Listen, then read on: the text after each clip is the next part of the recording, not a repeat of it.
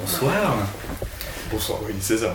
Bah oui, mais euh, en même temps, on dit toujours bonsoir à chaque fois. Donc euh, bonsoir, bienvenue pour ce live numéro 4 hein, sur euh, les interviews bienveillantes.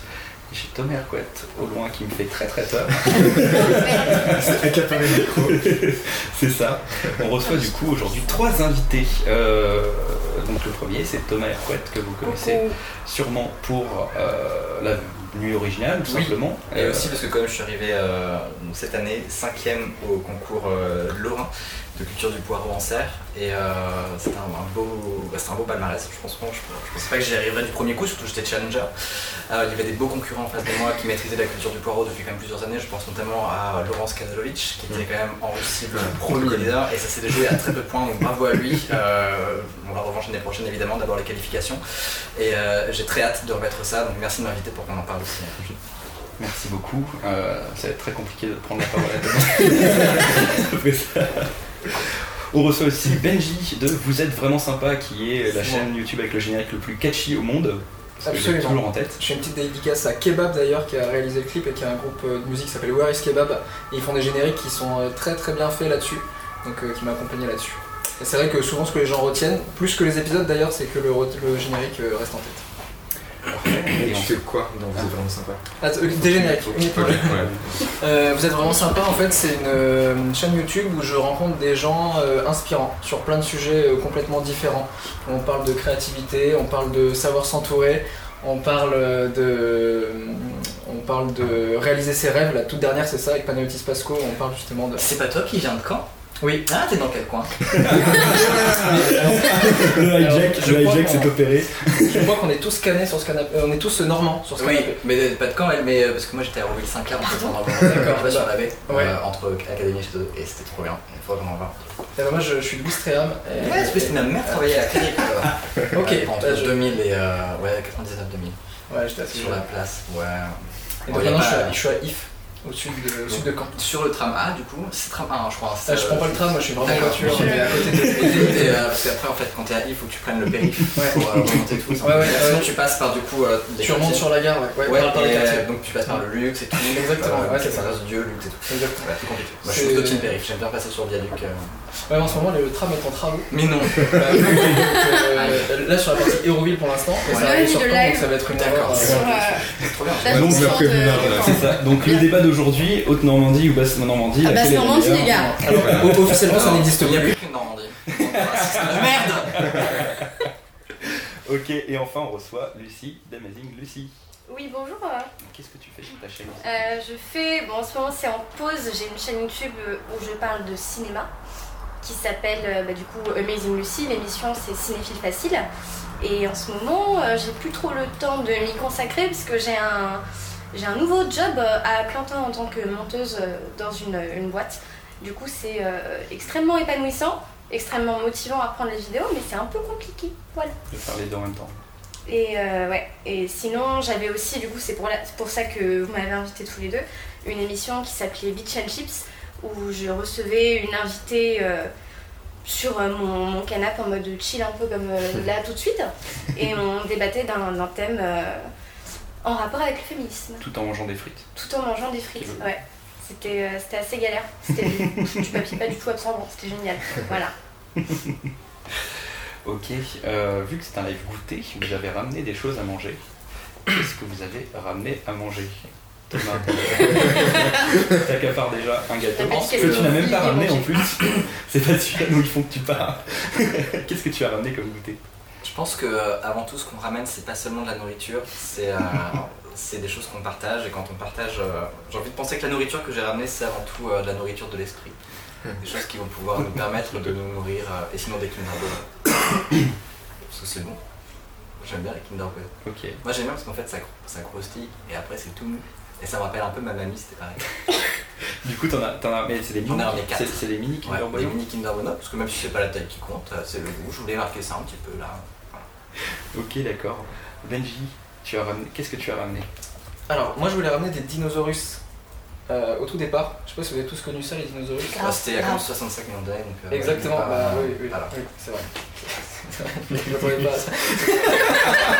Et euh, et j'en ai pas trouvé parce que évidemment euh, Ah, j'aurais- pu en, c'est ça. Ouais. J'aurais pu en acheter à Caen et ici je j'ai pas trouvé.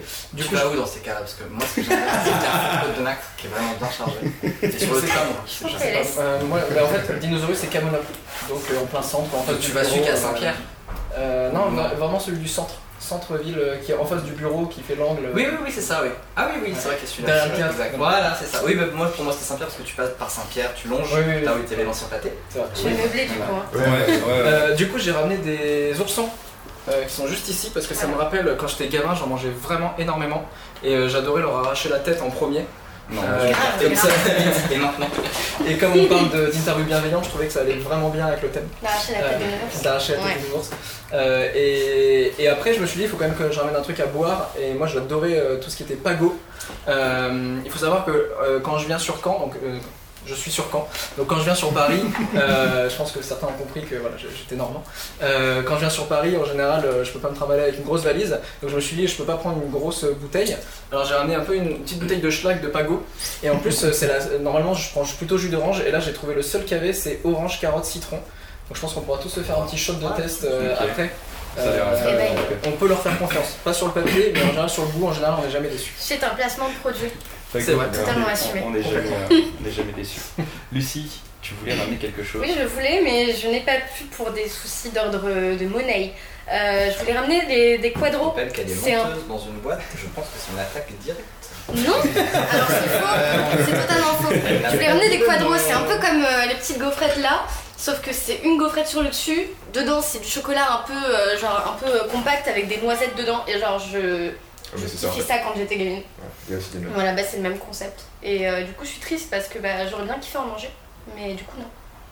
Du coup voilà. On est tous très Alors, je vous coupe deux secondes. Euh, Il y a un petit souci de prise en charge du multitrack. Du coup, c'est tout sur l'Omni, donc pas besoin des micros, vous embêtez pas. Ah Ah, donc Il y a- Mais des effets. les gens, euh, les gens entendent. Ok, bon bah du coup il n'y a plus besoin de micro Ah, j'ai besoin de micro Bah, on, va, on va faire 100 pour cette fois-ci. Ah, c'est Je triste. vais le mettre dans un endroit de mon corps. J'ai bien fait de mien. hein. Voilà, bon bah ok. Euh, plus de micro, ok. Euh, Je me sens libre. Passe à ton goûter à toi. Bah non, à toi ton goûter, qu'est-ce que t'as Bah, moi, c'est les gaufrettes euh, Manère. Euh, En gros, tu les as présentées, c'est euh, la même chose. C'est des gaufrettes au chocolat. Ah, Non, Manère. Ah, ok. D'accord. Elles sont pas maison, mais Les cette fois, je fais pas la vanne. Ok, et Thomas, qu'est-ce que t'as ramené? T'avais ramené des trucs, Thomas, à la technique derrière, qu'on voit. un Oui, non, on voit pas. Ah, Euh. Euh, moi, j'ai apporté de la limonade, un chinois et des cigarettes russes. Je vous laisse faire ce que vous voulez de cette information. Très multiculturel du coup. Oui, tout à fait. Sur euh, la multiculturalité. Ok. Et moi j'ai fait des trucs pas du tout goûtés. J'ai fait des croquettes au petit marron. Euh, free qui m'a pris 15 ans parce que euh, en fait euh, faut les congeler avant sinon c'est galère à, à faire. Puis cuire un petit marron c'est chiant. Voilà, c'est à couper surtout c'est galère. Et, euh, et avec j'ai fait une sauce Szechuan qui est très connue pour euh, and Morty. Euh, où j'ai pas fait la version de McDo, j'ai fait la version euh, que j'ai trouvée sur la chaîne de Binging with Babish en, anglais, en américain, je sais pas si ça se dit en américain. Et, euh, et du coup voilà, euh, je vous conseille tous cette sauce parce qu'elle est cool. Elle est un peu piquante, Paul, a- Paul est mort quand il a goûté. Au début, c'est super long. Et après, t'as un petit retour. voilà, j'ai Voilà. mis, beaucoup de sriracha et de euh, et de comment on dit le pas de pâté mais de trucs au, au piment, de pâte de piment. Ouais, je comprends. Voilà, du coup c'est c'est très bon C'est la fin du goûter, ça plutôt. et je pense Ouais, qu'on a perdu Pour Thomas. digérer. Non, j'écoute. Euh, alors les interviews bienveillantes, hein, c'est le thème de cette émission. Euh, c'est quoi la bienveillance déjà pour vous? Alors, celui qui commence. Je vais regarder les commentaires pour voir s'il peut tricher dedans. Très bien. Il fallait préparer en fait, ok. Ah oui, on a fait la après, après c'est juste votre, votre vision de la bienveillance. Moi, c'est un truc, euh, je me suis beaucoup posé la question au début de me dire. euh, euh, sou- souvent, on entend que les meilleures interviews, c'est souvent celles où justement on arrive à te mettre un peu euh, en galère, où tu arrives à ressortir des choses de toi euh, qui sont plutôt négatives, etc. Euh, et moi, j'avais vraiment envie de faire des interviews où on apprenne énormément de choses, que les gens se livrent quand même, mais pas dans du mélodrame et pas justement. euh, euh, dans, des, dans, dans- des choses où les gens commencent, on, comprend juste les fêlures des gens. Donc pour moi c'est ça en fait, moi je les tourne toujours de manière hyper positive et à chaque fois que je fais une interview je me pose toujours la question de qu'est-ce que ça peut apporter de cool aux gens. Ok. Donc on est, on, on est loin du bourdin quand même euh, sur, le, sur On la est très loin du définition. bourdin. Euh, C'est un, un peu, un peu bourdin, c'est un peu mon, mon exemple de la non-bienveillance sur le concept. de- Ouais, non, mais c'est vrai que c'est un bon exemple de, de comment tu arrives à mettre en galère un peu les gens pour qu'ils te sortent l'information Ouais. qui en fait va être hyper intéressante euh, là-dessus. Est-ce que vous avez euh, une autre définition, un truc Bah, hum, après, pour les, enfin, l'émission que j'ai fait euh, sur un concept d'interview, ça a fait trois épisodes. Je pense pas que je vais en faire parce que euh, il y a eu, euh, comment dire, ça a été mal accueilli parce que c'était pas à la bonne période. J'avais eu, euh, euh, Buffy Mars que j'avais invité qui euh, était en pleine polémique et tout. En plus, elle allait pas très bien et du coup, euh, il y a eu un bashing pas possible. Là-dessus, c'est un peu démotivant, même si c'était pas forcément visé, c'était juste deux trois cassos qui venaient commenter en mode bon, bref. Vu qu'on débattait sur un thème, enfin un thème prédéfini et que j'invite en général des, des personnes qui sont quand même euh, intéressées par le féminisme et concernées par le féminisme et du coup bah ça se passait plutôt bien. Après la bienveillance, c'est surtout euh, je pense de, de l'entraide en fait. On va poser des questions pour que euh, l'invité puisse nous donner des infos. Après, faut pas non plus, bah justement, faut pas mettre en galère l'autre personne. Le but, c'est justement de, de pousser la personne vers le haut, en fait. D'aller, pas forcément dans son sens, mais de, de pousser la personne à rebondir et tout. Et surtout, bah, de pas juger euh, ce que la personne peut dire, quoi. C'est, ouais, c'est de la bienveillance, quoi. Donc j'ai un truc qui vient à l'esprit, parce que moi j'ai- toujours aussi euh, le peur de me dire si je. C'est bizarre, mais de dire si c'est trop bienveillant, tu risques de faire plus de la promo qu'autre chose d'une personne qui a parlé ou de. Je, je sais pas, euh, j'ai l'impression qu'il y a une limite un peu fine entre soit une interview promo ou une interview où tu vas vraiment euh, interviewer la personne en, tant- en tant que telle, vraiment et avoir, avoir la personne, euh, inter- pouvoir interviewer la personne en elle-même. Et euh, est-ce est-ce que vous arrivez à voir. euh, Ça, je pense que c'est parce que le concept de bienveillance est extrêmement surcoté. Mm. Euh, je pense qu'en fait, le, le truc, quand on, on parle d'une interview bienveillante ou d'un processus bienveillant, c'est qu'en fait, il faut le voir peut-être comme un positionnement par rapport à, son, à ce que ça n'est pas. C'est-à-dire qu'une interview où tu vas chercher vraiment à extraire la petite phrase, où tu vas chercher vraiment à faire dire, où tu vas chercher à amener quelqu'un vers quelque chose qui n'a pas envie de le faire. En l'occurrence, quand tu fais une interview politique, par exemple, c'est pas une interview fondamentalement bienveillante, dans le sens où tu as envie de tirer les verres du Mm. pif du politique qui est en face de toi. C'est un sport, hein, c'est un sport de combat, ce genre de truc. Mais pour le coup, une interview bienveillante, c'est un peu dans un autre terme. C'est-à-dire tu te dis, ok, cette interview, on l'a fait à deux, on n'est pas dans un match de tennis, on est vraiment en mode coop. C'est-à-dire, ok, tous les deux, on va chercher à avoir un discours, on va chercher à s'enrichir mutuellement pour avoir un propos, pour tenir un propos. Donc en fait, on n'est quasiment pas dans... On n'est pas dans l'interview au sens euh, politique, je pense. Si on prend vraiment l'extrême, en tout cas moi tel que je le vois, t'es pas forcément dans, euh, dans une interview au sens journalistique du terme, t'es vraiment dans la création d'un éditorial qui se fait à deux Mm. euh, et de façon assez spontanée. En fait, c'est quasiment comme si tu faisais un exposé. Tu, tu dis à quelqu'un, ok, enfin, moi la façon dont je bosse, Mhm. c'est que je dis à quelqu'un, voilà, j'aimerais qu'on parle de ton parcours, ou j'aimerais qu'on parle de telle thématique, on va s'enrichir mutuellement de ce qu'on sait, on va le faire ensemble. Et en ce sens-là, en fait, tu vas chercher à écouter l'autre un maximum euh, pour pouvoir t'enrichir de ce que cette personne va dire, pour rebondir dessus.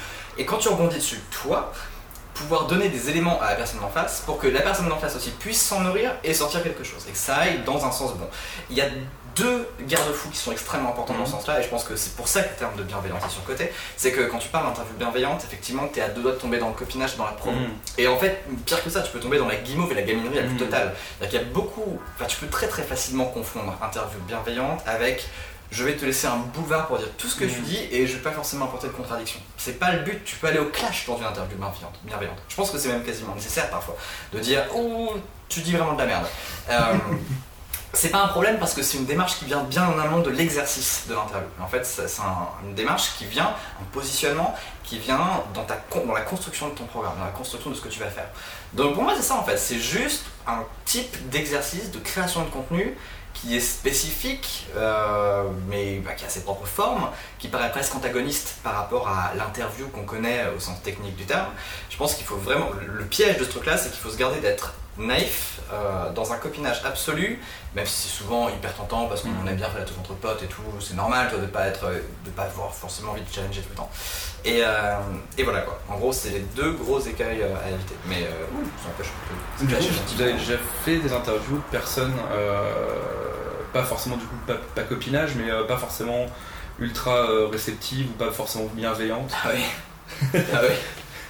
Patrick, bah oui. Quand j'étais à France Bleu, c'est un peu secret, enfin c'est pas, pas secret, je pense qu'on parler, mais euh, j'ai interviewé Patrick Timsit quand j'étais à, France Bleu.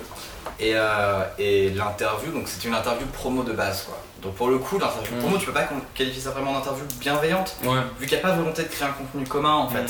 Il n'y a pas une démarche euh, quasiment collective. Euh, mais du coup, tu dis bon, t'es sur France Bleu, t'es un truc, t'es un peu en mode divertissement. T'es pas là pour dire répondez, je suis Élise Lucet, répondez Patrick Timsit. et, euh, et du coup, tu dis bon, tu t'y vas avec une démarche positive. Je pense qu'il y a une vraie différence entre une démarche vraiment positiviste et bienveillante. Et, euh, et, et le mec en fait se prêtait pas à l'exercice. C'est-à-dire que quand c'était appuyé sur record, le mec était adorable, super sympa, il faisait sa promo, il était en mode Ouais. téléguidé quoi. Mais en off C'était horrible parce qu'en fait le mec était dans son coin, il jouait perso quoi, pas méchant. Enfin le gars en l'occurrence il était pas méchant, euh, clairement il était en mode promo donc il alignait les interviews et je pense qu'il était saucé, mais du coup c'était spécial quoi. Et il répondit c'est pas. Et, euh, et après bon bah il est rodé à l'exercice et tout.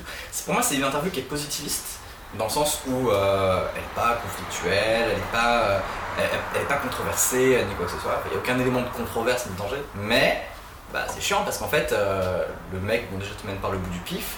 Et bah, à la fin, ça fait un objet qui est pas intéressant. quoi. Ouais, c'est pas intéressant Ça de, de rien. un truc quoi. Donc, euh, tu sais juste que Patrick Timsit sort un nouveau film et voilà. non mais après, euh, si on veut aller encore plus loin, c'est pas grave parce que euh, l'objet voulait ça, enfin l'objet c'est Mm. ça. Tu vois, t'entends à la radio, Mm. t'entends quelqu'un faire sa promo, t'écoutes ça dans la douche ou dans la voiture, t'as oublié 10 secondes après ce qu'il a dit, t'as juste retenu que Patrick Timsit euh, C'est était à la radio et voilà. Et euh, c'est un autre, encore une fois, c'est un autre exercice pour un autre type de contenu, donc c'est pas le même contexte. Mais voilà, pour moi c'est vraiment ça en fait. L'interview bienveillante, c'est un, un autre format de création. Et du coup, vous deux, vous avez déjà fait des. Est-ce que vous avez fait des interviews avec des gens que vous avez pas forcément. euh, Enfin, qui étaient pas dans ce mood-là ou pas? Moi j'ai l'impression que mon format de toute façon il se prête pas à. Bon, mon format c'est de la caméra embarquée, c'est-à-dire qu'on discute. Alors un tournage c'est une heure et on discute pendant une heure en marchant. Et en fait au bout d'un moment euh, on est sur un format qui clairement euh, si quelqu'un euh, est un peu faux ça va directement se sentir.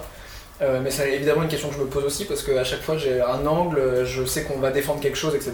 Il y a vachement ce que tu disais, cette co-construction de se dire ensemble bah, de quoi on va parler, quel est le message qu'on va vouloir dire, et puis se lâcher prise aussi où moi je vais pas essayer de refaire dire ce que- exactement euh, Mm. les phrases que je veux, Ouais. les conclusions à en tirer.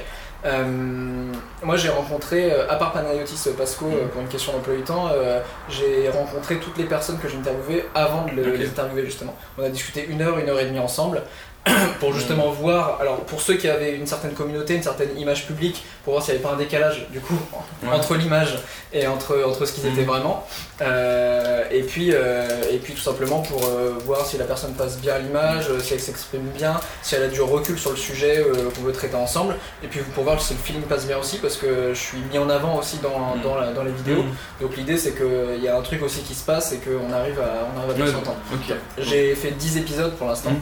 Euh, et donc pour l'instant j'ai pas eu de j'ai pas eu de personne où je me suis dit ah je sais pas si je diffuse ou pas de grosse surprise pendant l'interview. donc tu, fais, ouais, tu fais des prises d'interview, euh, quand même, enfin Ouais. des espèces de prises d'interview, mais Complètement. Ouais, moi, un, un truc euh, où je suis un peu euh, frustré sur le genre, le genre de faire des prix d'interview, c'est que du coup j'ai euh, j'ai du mal à faire ressortir des trucs qui, sont, qui ont été déjà dit en fait, euh, parce que dans ma tête, Ouais. implicitement, je me dis bah c'est bon, je le sais, mais sauf que j'arrive pas encore à me mettre dans la position où. euh, Alors moi, moi la pré-interview, elle me sert pas à poser mes questions, elle me sert à construire mon interview. Mm. C'est-à-dire que pendant l'interview, je vais pas reposer des questions que j'ai déjà posées à la personne. C'est-à-dire déjà c'est surtout du feeling, donc c'est-à-dire que des fois en fait on parle presque pas de l'interview en soi, on parle juste du parcours, etc. Euh, après c'est aussi des choses très opérationnelles, où est-ce qu'on va faire l'interview, euh, quelle est une date, euh, etc. Mais je commence pas déjà à aller loin dans les questions. Des fois c'est juste retracer le parcours sur une thématique précise parce que j'ai pas forcément toutes les informations non plus. Euh, Panayotis, on avait un petit peu Mm. discuté avant l'interview. Euh, moi, je m'étais basé sur un TEDx qu'il avait fait, Ouais. mais évidemment, je voulais aller plus loin dans plein de questions, etc. Donc, on- je, je voulais en savoir un peu plus avant. Euh, mais du coup, ça reste hyper spontané quand même dans Mm. les, dans les interviews parce que euh, je lui pose pas une question et en fait, euh, je sais que la semaine d'avant, il m'a déjà répondu à cette question et Ouais. que lui-même, il va répondre la même chose. Mm. C'est pour ça que les réponses sont aussi spontanées en général. Ok, et euh, Lucie, toi de toute façon, tu connaissais tout le monde avant d'interviewer Bah, les gens ou des gens que, à qui je propose euh, de discuter d'un sujet. Souvent, je leur propose genre une liste ou quoi. On choisit un peu dedans euh, ce qui nous parle le plus à, à toutes les deux, parce que c'est pareil, c'est genre, euh, c'est ce que Thomas disait tout à l'heure, c'est la, la, la construction mutuelle de- du truc. Après, du coup, je fais la même chose, c'est-à-dire que je contacte la personne en amont pour préparer un peu, pour construire entre guillemets un espèce de, de plan quand même pour pas partir dans tous les sens. Et euh, sinon après euh, ça, va tout seul quoi. J'ai pas de j'ai pas spécialement eu de mauvaises expériences euh, d'interview.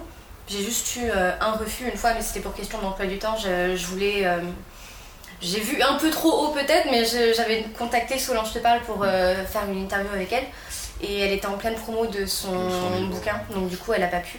Mais elle m'a répondu très gentiment par mail et tout donc euh, donc ça a été, mais sinon à part ça, non, j'ai jamais eu de, de problème particulier. euh, voilà, c'est c'est pareil, c'est euh, c'est des gens avec qui le film passait bien et tout, donc euh, à part ça, tout va bien. Voilà. Ok, d'accord. Euh, du coup, je suis complètement perdu. Et puis, parce qu'en en gros, je fais. Bravo. je- non, mais c'est pas ça, c'est que j'essaie une nouvelle technique. J'ai écouté les, euh, euh, le podcast de Tim Ferriss où il interviewe Larry King et qui, euh, du coup, racontait euh, Larry King, qui est un grand intervieweur au, euh, aux États-Unis, tout simplement. Et, et du coup, il, il a raconté un peu comment il interviewait, son état d'esprit. Il était vraiment en mode. Qui prend pas de notes pendant les interviews, qui garde limite jamais ses notes. Donc là, du coup, j'ai essayé, sauf que du coup, c'est un peu compliqué et euh, c'est plus galère. Mais est-ce que vous, vous prenez des, enfin, vous avez des notes, vous avez un truc qui suit, enfin, vous avez un plan ou c'est vraiment plutôt vague, comme ce que j'essaie de faire. C'est pour ça que c'est galère. Euh, parce- perso, j'ai un plan, du coup, que je garde dans un coin sur mon ordi et tout, vu que c'est pas dans le champ, on s'en fiche, mais euh, c'est pas, c'est pas un truc à suivre à la lettre, quoi. C'est genre, on, on part du point A, ensuite on divague un peu, on, on essaie de rattraper le, le point B et tout, enfin, c'est. euh, c'est cadré tout en étant, euh, enfin tout en laissant assez de liberté pour qu'on puisse s'exprimer sur, euh, sur le sujet, pour qu'on puisse dire ce qu'on a envie de dire et tout. Donc euh, ça, c'est pas, on n'est pas enfermé dans une structure et tout, mais, euh, mais voilà. Moi j'ai un, j'ai un squelette. Donc pareil en fait j'ai des Ouais. grandes- J'ai vraiment les grandes étapes en fait, de, plus par thématique en fait, de là où je veux Ouais. aller. Euh, c'est pour ça que d'ailleurs dans le montage en fait des fois euh, il y a certaines questions en fait qui ont été posées avant et qui finalement se retrouvent après etc parce que Mhm. c'est plus pertinent ou ça arrive des fois que je fasse des fusions de deux questions euh, parce que les réponses ont été un peu similaires ou apportent des compléments de réponse etc donc j'ai aussi cet avantage là de, du montage en fait euh, que tu peux pas avoir sur du direct euh, donc là, là, là, sur le, le- le déroulé c'est pas très c'est pas très grave euh, même s'il faut que ça reste quand même euh, qu'il y ait une certaine logique quand même entre les questions et que t'a- t'amènes vers quelque chose c'est des épisodes de 10 minutes donc il faut quand Ouais, même un moment mais du que coup, je me rends compte, c'est-à-dire que tu fais une heure de marche Ouais. d'interview Pour et 10 tu de- récupères que 10 minutes. ouais. C'est même. euh, hyper euh, frustrant. c'est hyper frustrant c'est pour ça que j'en offre euh, des vidéos bonus à mademoiselle. Je dis, bon bah moi j'ai plein de rush euh, faites dans ce ce que vous voulez. Mais euh, ouais, c'est un, peu frustrant. Alors ça dépend il y y, en a avec qui ça a duré plus longtemps une, euh, une heure et demie Mhm. euh, et d'autres qui ont moins de temps et ça a été je crois que le plus court ça a été une demi-heure. T'as un parcours ou pas? C'est ça que je me demandais si t'avais un parcours bien défini parce que je crois qu'à chaque fois ça Alors je crois, que tu pars, je crois que tu pars du côté de Claude sur c'est sur euh, C'est le art, sur- Et tu redescends un petit peu vers euh, quoi, Copernic et tout après ouais vers Copernic Voilà, ouais, la tu pars fac par, le Suaps. ouais, Suaps. bah, j'habite à Copernic, Saint-Pierre moi. d'accord. Quand j'étais à Radio j'habitais à, Québec Saint-Pierre, donc juste en face, tu du, euh, bah, t'as tout le centre commercial. ouais ouais je vois. voilà, avec, euh, c'était un 8 à 8 je crois. Non, c'est devenu euh, Carrefour Market maintenant. je crois. Je- je pas c'est devenu un il y a Carrefour Market ans, ouais, je- ça- c'était racheté, hein, donc... euh, Mais, Bah oui, tous les Non, shopping. mais le 8 tout- et 8, ouais. mon gars. Ouais, ouais. 8 à 8. C'est en face du lycée, ah, juste à côté du lycée Victor Hugo. Tu regarderas, c'est. Ouais, ouais, ok. En- entre Là, les c'est que tu classes. vois vraiment quoi il Exactement, ouais. euh, Mon dieu. Euh, du coup, ta question c'est sur le parcours. Ouais, Euh, Parce que du, du coup, faut quand même que tu t'arrives à te repérer. Enfin, du coup, tu vas peut-être sûrement connaître les lieux. Euh, euh, bah alors, ça ça dépend parce qu'en fait, au, au départ, je me suis dit bah ça va être plus pratique de prendre des gens sur Caen et au final, j'ai fait plus d'interviews sur Paris que sur. Caen. Euh, donc ville que je connais très mal. Euh, et en général, c'est souvent la personne interviewée qui choisit le lieu Mhm. euh, parce que ça fait écho, soit, enfin écho, c'est-à-dire soit, soit ça fait vraiment écho à son projet pro ou à ce qu'il est lui, soit c'est juste un endroit où il va courir et il lui trouve ça cool. Globalement, on essaie de trouver. en fait, c'est techniquement, on va pas rentrer dans les détails, mais techniquement, c'est hyper compliqué en fait à faire parce que il y a énormément d'imprévus tout le temps partout. Euh, et encore plus dans une ville où il y a des voitures qui passent, euh, où il y a des gens qui parlent, etc.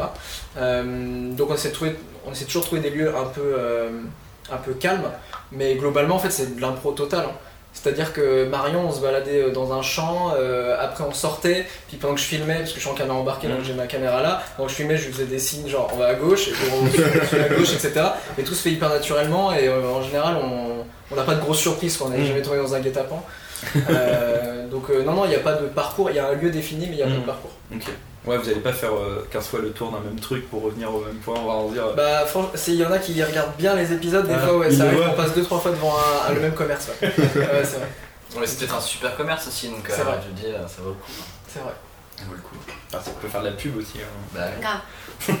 je suis pas sûr. euh, ça a vraiment beaucoup de pub. Euh, T'avais la question sur les étapes. euh, Ouais. Quoi Ah, les étapes Ah ouais euh, Non, bah, je bosse un peu en amont. Et euh, voilà. non, mais tu regardes ce que fait la personne. En fait, le truc, c'est que si tu veux interviewer une personne, c'est qu'il y a un truc qui t'intéresse. Euh, en dehors du fait qu'évidemment cette personne est célèbre et peut t'apporter moult abonnés. Euh, mais non, non, en vrai, euh, c'est qu'il y a quelque chose qui t'intéresse dans le parcours, qu'il y, a, il y a une ou deux ou trois problématiques qui sont hyper intéressantes Mm. chez cette personne. à- et, et aussi que c'est une vraie interrogation, tu vois. Enfin, je pense que y a des, moi, il y a des personnes, où vraiment, il y, a des, il y a des personnes assez. Il y a des personnes que je- j'aurais. On m'a demandé de les interviewer et je fais, bah, ça m'intéresse pas. Mm. Même si euh, ça peut être rigolo, moi, je j'avais pas de sensibilité à la problématique que ces personnalités pouvaient soulever. Euh, mais il y en a d'autres pour lesquelles j'étais euh, vraiment ultra fasciné. Et, euh, et bah, du coup, voilà, une fois que tu as ça, bah, tu fais ton petit fil. Le secret, c'est de commencer toujours l'interview par comment ça va. Mhm. Et, euh, ça, et après, le, le meilleur secret, le, le meilleur, le plus gros secret d'interview, c'est euh, de, de dire à la personne. Alors, c'était un secret euh, très France Bleu, parce que France Bleu, tu devais faire souvent des interviews un peu à la chaîne, Mhm. en mode où tu n'avais pas forcément le temps de te préparer, donc faire des kilomètres d'émission et après faire une interview. Quand tu es à poil devant une question, toujours faire. euh, c'est-à-dire. Et ça, les gens, ça, ça marche. Dès que tu bloques, sur France Bleu, vous écouterez sur France Bleu quand un mec dit c'est-à-dire, euh, ou est-ce que vous pouvez détailler quelque chose comme ça euh, Oh, racontez-moi. Genre ça juste, ah bon, c'est intéressant ça, racontez-moi plus en détail. C'est que clairement la, la personne est à poil et n'a strictement aucune question à poser. Mais euh, c'est vachement rigolo en fait, parce que c'est aussi naturel que ça en fait. Dans le fond, une, une bonne interview, tu veux faire sortir le meilleur de la personne, est relativement proche de toi après trois verres d'embuscade euh, quand t'es en soirée et euh, que t'as envie de te familiariser avec quelqu'un. Je sais que je pense que la meilleure interview que j'ai jamais faite de ma vie, c'est euh, ma première cuite à l'embuscade. Euh, eh ben, comment il s'appelle ce bar là qui est euh, après le Vertigo euh, La Tour Solitaire, voilà, c'est la Tour Solitaire. Et euh, il y avait une, une meuf qui était là qui aimait mon petit poney. Je connaissais pas du tout mon petit poney en fait. Et, et du coup, en fait, on était dans un état tel où on a beaucoup beaucoup parlé de mon petit poney. c'est très gênant comme live. hein. Mais, euh, Mais, mais je sais pas si t'as vu, mais moi j'en ai plein donc moi. oui, bah d'accord, pas gêne ton cas non plus. Ça, me euh, gêne pas du coup. et, euh, et du coup, euh, en fait, c'était intéressant parce que t'es vraiment dans cette position de, bah, de vouloir découvrir en fait euh, la personne. Un petit poney, je connais, mais dans la posture de la personne qui va découvrir le truc et qui va aller à la pêche à l'info. Et évidemment, après euh, trois verres de piche, ta langue se délite énormément. Donc, euh, tu as tendance à, à te désinhiber, à poser plein, plein, plein, plein, plein de questions. Et, euh, et en fait, cet état-là, c'est bien d'abord aussi quand t'es sobre, Mhm. quand tu fais une interview. C'est mieux. Et, et, de, et, et du coup de pouvoir conduire, pas de pouvoir aller au bout des choses quoi. Mais globalement ouais c'est une bonne discussion et le, plus dur, enfin le plus dur et le plus important c'est vraiment de savoir écouter quoi. Il y a rien de pire que euh, quelqu'un qui te pose une question, enfin d'abord une interview, le mec te fait qu'est-ce que l'univers? Et tu fais oh c'est une banane et après tu fais ok deuxième question, euh, t'es Mm. plutôt Doctor Who Star Wars? Et euh, vraiment c'est horrible tu vois parce que tu sens qu'il n'y a pas de continuité. Bah, euh, c'était- exactement pour ça que j'ai essayé de changer un peu le, le truc, c'est qu'avant j'avais mes questions en tête, eh oui. et à chaque fois que la personne parle, du coup tu réfléchis à tes questions, et tu penses à tes questions, donc du coup en plus t'as l'esprit, t'as le regard vide, tu dis attends, donc, du coup il dit ça, faut falloir que je place mon machin, Ah et t'es ouais, complètement paumé, et euh, Ouais, ouais, tu fous la pression. c'est ça. Ce truc de sincérité, de curiosité, il est hyper important, que t'as dit. Euh, et le fait que tu dises que t'as refusé des fois des personnes aussi. Euh, Pas refusé, hein, ils sont pas venus. Non, Interview-moi. mais en tout cas, tu tu t'es dit, bon, là, ça m'intéresse pas d'interviewer ces gens-là, par exemple. Alors que, et moi, ça m'est un peu arrivé sur certaines personnes qui, potentiellement, avaient une grosse communauté, auraient pu m'apporter des choses, j'aurais pu me dire, bah, c'est cool, on va croiser, euh, on va collaborer, chacun sa, sa communauté, etc. Et en fait, euh, à un moment, il faut que ce soit aussi hyper honnête. Et, et c'est vrai que les premières interviews que j'ai faites, j'avais euh, toutes mes questions, et j'avais ce truc-là un peu de regard vide, où j'écoutais, et en même temps, je, je réfléchissais à la question d'après, etc. Et en fait, en re-regardant mes rushs, je me suis rendu compte qu'il disait des choses où j'aurais pu rebondir à ce moment-là, et que c'était des questions que j'avais posées plus Mhm. tard, alors que là c'était le bon moment. Et des fois, euh, en regardant, je me suis posé des questions en me disant Ah, mais ça, il aurait peut-être dû l'expliquer un peu plus, etc.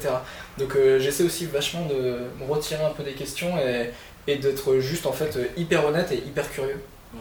Du coup les meilleures interviews ce serait des, euh, juste de la spontanéité, tu, euh, comme un échange quoi. La spontanéité préparée, quoi, comme tu disais, tu Mhm. travailles en amont. Éventuellement avec de l'alcool. Ouais. Ça, on n'a pas ça. On n'a pas, on d'alcool pour inviter. Ouais. Faudrait qu'on qu'on y pense. C'est plus un goûter, c'est un apéro. Mais il y aurait quoi comme euh, Eh, alcool de... Il y a quoi comme alcool de goûter? Bah, quand Ouais, t'es enfant, tu Un alcool de goûter. Littéralement n'importe quel alcool, non? Le point trop. Du point trop, ok. Je sais pas, je propose. La dernière fois, on a eu du vin rouge. Oui, c'est vrai qu'on avait vu en vin rouge, ouais. On avait de la chance. Il y Si avait des le CSA nous regarde, c'est eux qui font l'émission. Dédicace à vous, c'est ça. On a quelques questions euh, sympas au niveau du, du- du public, Euh, hyper nombreux euh, cette fois-ci. Euh, on a une certaine Marie C qui demande est-ce qu'on peut être bienveillant et bienveillante face à des haters ou des gens dont le fond de commerce est la haine? Ah Je vais vous laisser répondre. Tu vois, j'ai envie de dire, c'est euh, le truc, c'est c'est toujours le problème. Quand tu donnes la parole à ces gens-là, c'est que euh, tu risques de faire en sorte, tu risques de faire entrer le loup dans la bergerie. C'est-à-dire que vraiment, tu risques de donner du crédit, de donner une plateforme à, ces gens-là. Et, c'est là qu'en fait la limite de l'exercice arrive. C'est que fondamentalement, encore une fois, si on part du principe qu'une interview bienveillante, c'est de la création de contenu qui se fait à deux, c'est un partenariat un petit peu comme un coup d'un soir de création de contenu, tu es dans quelque chose qui est... euh, il faut que tu aies un lien. C'est-à-dire c'est, faut que tu aies un lien qui soit euh, relativement moral. Dès que tu commences à être avec une personne dont tu ne partages pas les valeurs, si tu t'autorises à biaiser tes... bah, après c'est un point de vue très personnel, mais si tu t'autorises à biaiser tes valeurs pour être sur le même terrain et essayer de co-construire quelque chose avec lui, tu risques d'être complice de quelque chose. Donc tu peux pas être dans cette démarche d'interview bienveillante avec quelqu'un qui est fondamentalement un hater et qui va s'amuser à te dégonder euh, pour le plaisir. C'est-à-dire qu'au bout d'un moment, tu- si tu arrives dans le conflit avec quelqu'un, ça peut pas être de façon bienveillante, a priori. Et tu peux essayer de chercher à comprendre, mais tu peux aussi chercher à comprendre en disant au mec, euh, on, peut discuter, mais euh, ta gueule, quoi, en fait. Ta mère, tu vois. Et, euh, et je pense que ça, c'est important, en fait, de pas non plus mélanger les genres, parce que aussi, la pertinence de ton émission, la, la pertinence de ta ligne éditoriale, va dépendre aussi de quelles sont toi tes valeurs qui te définissent, quelles sont tes polarisations. Et tu peux euh, t'amuser à sortir de ça tant que tu veux. Au bout d'un moment, tu peux être honnête qu'avec toi-même. Et, et bah, du coup, non. Enfin, Du coup, tu penses qu'on pourrait pas, on pourrait pas y avoir euh, une interview sur le féminisme, qui interviewe un mascu par exemple? Que ça, je, je- si tu peux, mais est-ce que ce sera vraiment bienveillant?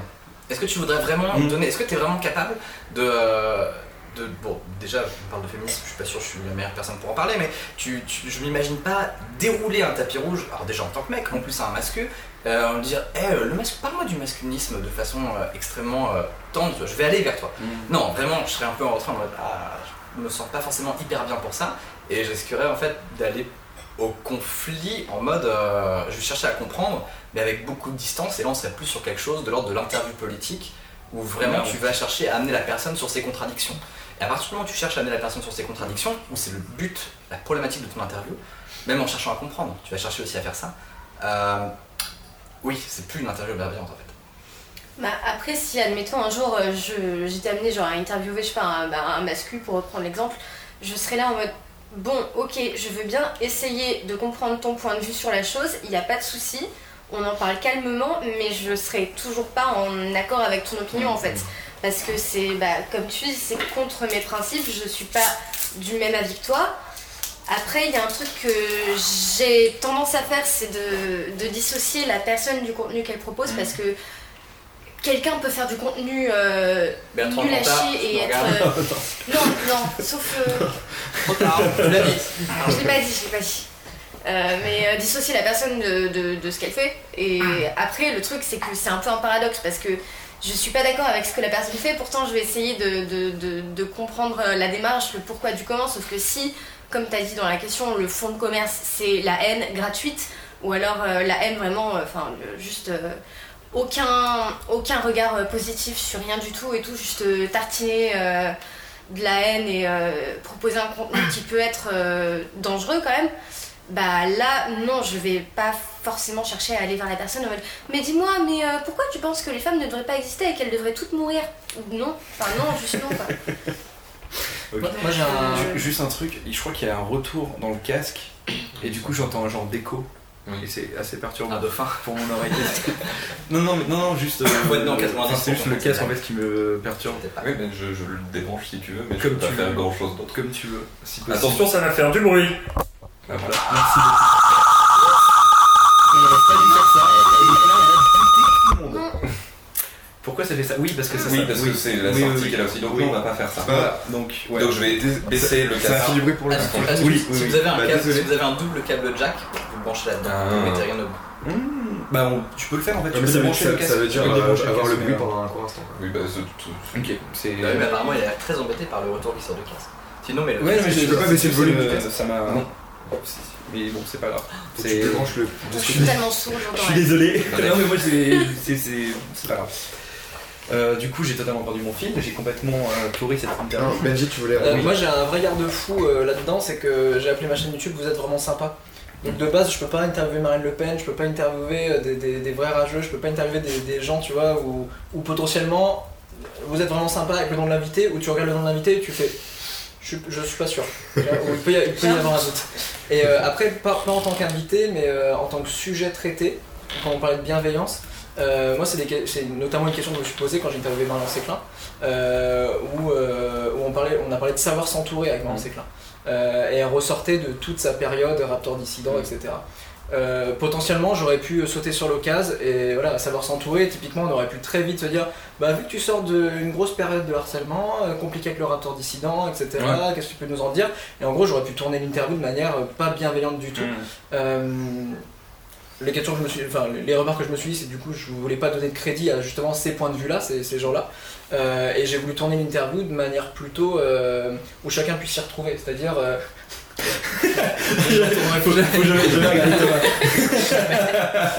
C'est-à-dire de me dire euh, tout le monde peut s'y retrouver et ça, ça va pas être des thématiques où tu vas regarder une interview de Marion Seclin qui peut parler d'un truc euh, voilà, où, où on parle de, de, de personnes en particulier, il y a des vrais noms, etc. Euh, donc là finalement à aucun moment on parle de ces choses-là avec Marion et à aucun moment on donne du crédit à, Mmh. à, à- à cette, à, à ce youtubeur, mais à cette communauté de manière globale et à, à ces points de vue-là, euh, c'est CES. Ouais. Euh, et, euh, et, et sinon, ça fait juste place à une interview où tout le monde peut s'y retrouver parce que euh, savoir s'entourer, ça concerne tout le monde. C'est un truc que donc, donc que, dont tu avais parlé avec elle avant, justement de ça De, de- Bah, dire alors- on, pas, euh, on parle pas de ça ou. euh, Alors c'est marrant parce qu'en fait, on en a parlé avant de, de la thématique, Mhm. de savoir s'entourer, où moi je ai dit voilà j'ai plusieurs axes, d'un côté il y, a le- il y a savoir s'entourer, on est la moyenne des 5 personnes qu'on qu'on côtoie euh, au, au quotidien, est-ce que toi t'as ça, etc., est-ce que tu t'y retrouves un petit peu? Euh, En plus de ça, il y a le côté mentoring, euh, le côté des, des gens voilà, qui nous boostent, qui arrivent à, nous faire passer énormément d'étapes au quotidien, il y, a, il y a le côté hyper perso, des gens qui tirent vers le haut, etc. Et, et, et on n'a pas parlé de ça. Elle, elle a dit Ah, c'est cool, euh, ok, on parle là-dessus. Et en fait, on en a discuté après l'interview. Où je lui ai dit, bah voilà, par contre, moi j'avais pas du tout envie de parler de cette histoire-là et tout, et puis bah du coup on était d'accord là-dessus quoi. Mais il y a eu un espèce de, un espèce de film qui s'est fait où en fait on s'est compris tout de suite direct, quand on a échangé sur le, sur le sujet du sur, sur le sujet de l'interview et moi ça m'arrive ça, ça m'est pas arrivé souvent là mais ça m'arrive des fois de rencontrer des gens pour des interviews et où en fait je me rends compte que le film passe vraiment pas que ça va pas le faire et au Mm. moindre doute en fait je préfère ne pas, Ok, de pas. ne pas faire l'interview Tu t'y prends comment du coup pour leur dire qu'en fait c'est mort euh, c'est compliqué hein, c'est merde. que- c'est ce que j'ai essayé cette technique qui marche très mal vraiment très très mal Euh, non non j'ai euh, il y a plusieurs portes de sortie mais, mais non mais en général je joue carte sur table hein. j'ai pas d'excuse de ouais je vais pas avoir le temps et puis je laisse traîner des Mhm. années jusqu'à ce qu'ils m'oublient Euh, mais tout comme je reçois énormément de messages de gens qui veulent faire euh, qui, qui veulent être interviewés qui proposent leur parcours et moi quand il y a des parcours hyper intéressants et qui me parlent pas encore une fois on parle de sincérité et c'est ou, ou des fois je leur dis bah ouais en fait c'est super cool mais moi je me sens pas de le faire mais par contre partage-le sur par d'autres moyens euh, et souvent en plus c'est des gens qui me contactent parce qu'ils ont vu une vidéo et en fait ils veulent ils, ils se reconnaissent en fait dans l'invité Mhm. et du coup ils me reparlent exactement de la même chose Et du coup ça va faire la même chose. Tisu on a parlé de créativité par Mhm. exemple et derrière j'ai une vague d'illustrateurs qui m'a contacté pour me dire ah serait cool de faire ça alors que bah, ma chaîne elle parle pas de créativité quoi j'essaie toujours d'aller sur des choses euh, un peu différentes euh, où chacun peut s'y retrouver mais sur plein de thématiques différentes j'ai croisé ton regard C'est-à-dire. J'ai des questions du public si tu veux, Justin. Euh, Madrumo demande euh, est-ce que c'est pas difficile de jongler entre la bienveillance envers l'invité et la bienveillance envers le public qui va regarder ensuite? Est-ce qu'il n'y a pas une petite différence? Et est-ce que euh, quelque part ça peut être facile ou pas de le faire? Bah, je pense que le, le- le- le premier truc, c'est de ne pas prendre le public pour, pour des cons. Et après, si tu es bienveillant avec ton invité et qu'il y a un bon feeling entre vous deux, ça pourra que générer de, la bienveillance envers le public. Enfin, la bienveillance entraîne la bienveillance. Après, c'est mon point de vue. Je sais pas si j'ai raison, si j'ai tort, peu importe. Mais je pense qu'à partir du moment où tu pars sur des bases saines avec la personne que tu interviews, le public pourra être que euh, réceptif euh, à, ce qui se passe euh, sur son écran, quoi. Ou, ça pourra que générer de, de la positivité, quoi. Même si euh, ça parle pas forcément de sujets joyeux et tout, s'il y a une, une bonne entente entre les deux personnes et qu'il y a un, un espèce de, de, de débat qui se construit, même si parfois ça peut rentrer en conflit, etc., c'est... c'est- Je pense que ça peut être euh, instructif pour les gens qui regardent. Et tant que c'est pas euh, du clash gratuit ou quoi, euh, voilà, enfin c'est... Mm. J'arrive jamais à finir mes phrases, c'est un peu. Bah, moi je le vois vraiment sur le. Ça, non, ça, ça fait. ça- Je le vraiment sur le fond et la forme. Et là, ça fait le mec qui va parler pendant une heure. Mais, euh, Ouais, Euh, le temps qu'il nous reste. euh, Parfait. Dernière question. Euh, En fait, euh, il y avait un commentaire qui m'avait marqué sur les premières vidéos que j'avais sorties. Euh, Il y avait quelqu'un qui avait mis enfant de... First. Et là, je me suis dit, ça y est, je construis une vraie communauté. Non, c'était un mec qui avait mis enfin des vrais gens sur YouTube.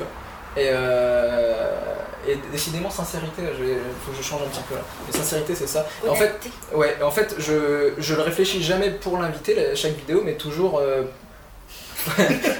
mais, mais toujours pour ce que ça va apporter aux gens en fait. Et il y a ce- cette espèce de- d'utilité en fait. Pour moi, chaque vidéo elle doit être utile.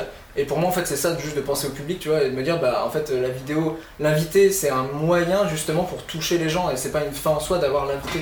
Mm. Donc, euh, donc à chaque fois, je le pense comme ça, et en fait, les gens se rendent très vite compte, et je- on est quand même sur un, sur un support aujourd'hui euh, qui permet de, de Mm. voir ce qui est sincère, ce qui Ouais, ne l'est bah pas, et, où on peut avoir un retour direct.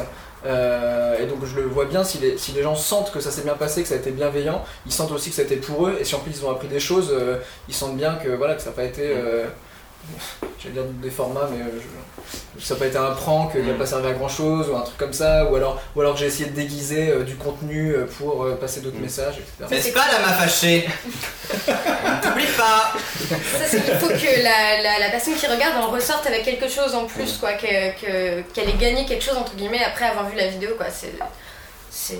Voilà. Ouais, c'est ça. Et c'est, euh, nul. Non, mais c'est. c'est, il y a- y a je sais plus euh, exactement la phrase que j'avais, mais c'est un truc que j'ai retenu d'Alexandre Astier dans une interview, mais sauf que je l'ai plus jamais retrouvé de ma vie, où c'était la, enfin, c'était la différence entre une bonne œuvre et, euh, et une mauvaise œuvre. Ouais, c'était le fait que entre le moment où tu la, avant que tu la regardes et après que tu la regardes, euh, t'as été changé, ça t'a, ça t'a apporté quelque chose.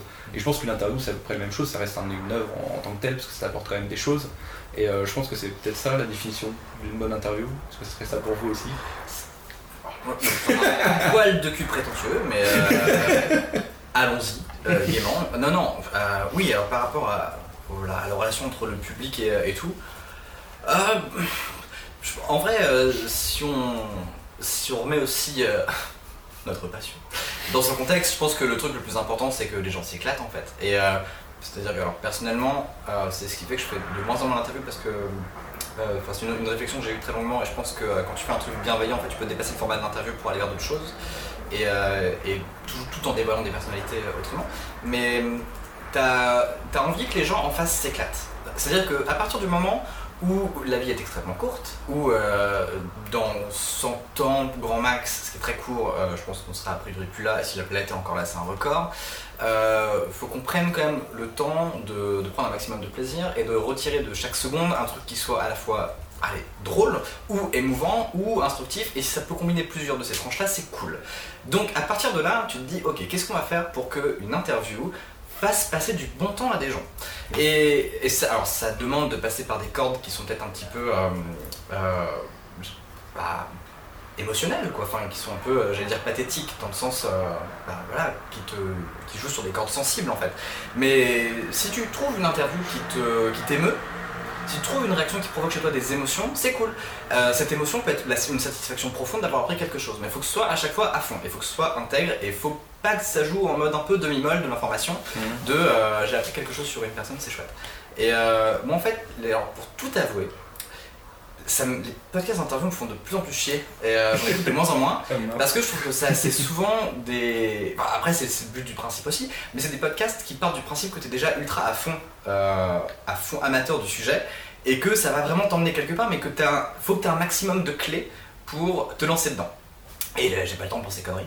Donc du coup, euh, les bons podcasts d'interviews que, euh, que j'écoute, qui sont par exemple des interviews de, de Dylan Maron, qui fait les conversations avec un haters, euh, c'est des, des interviews où il y a un petit truc en plus. Où il va y avoir euh, soit une fibre. Alors, chez Dylan Maron, c'est clairement le fait que le mec parle avec un hater, ce qui contredit complètement ce que j'ai dit il y a 3 minutes.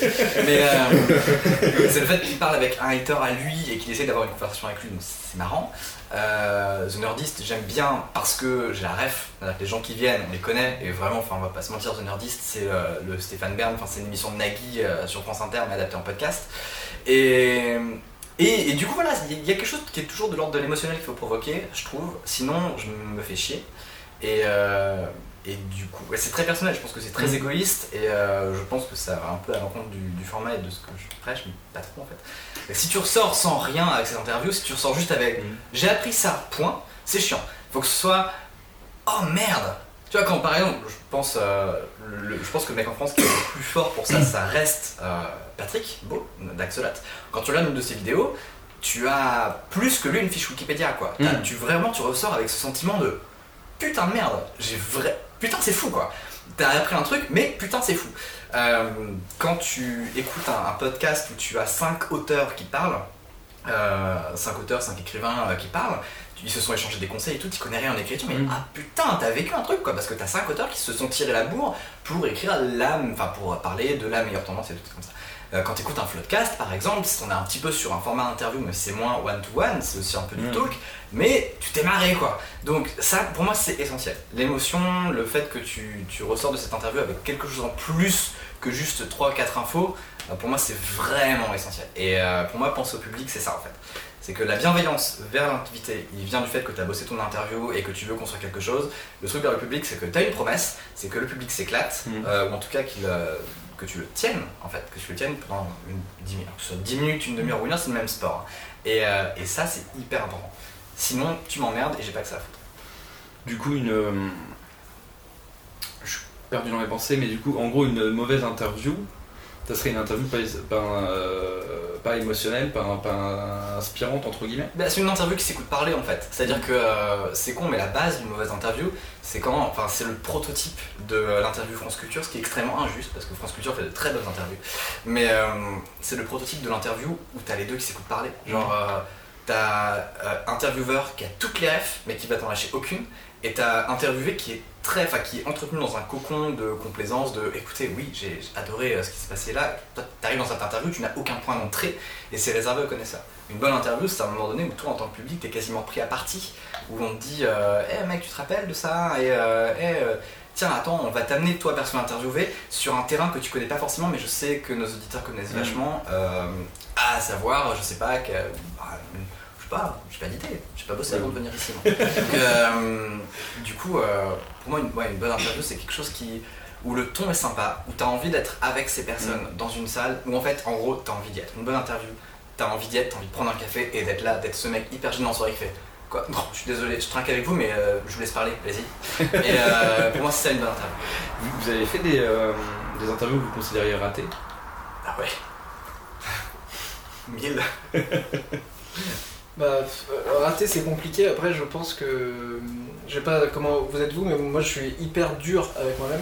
C'est-à-dire que euh, à aucun moment j'ai fini une interview et je me suis dit Allez, mec, là, là ça y est, là t'as le bijou quoi. Celui-là, tu l'as. Euh, après, je suis pas dans l'autoflagellation, hein, pas du tout. Je suis pas le genre de mec qui fait Ah bah super, t'as encore bien fait de la merde, là t'es content de toi.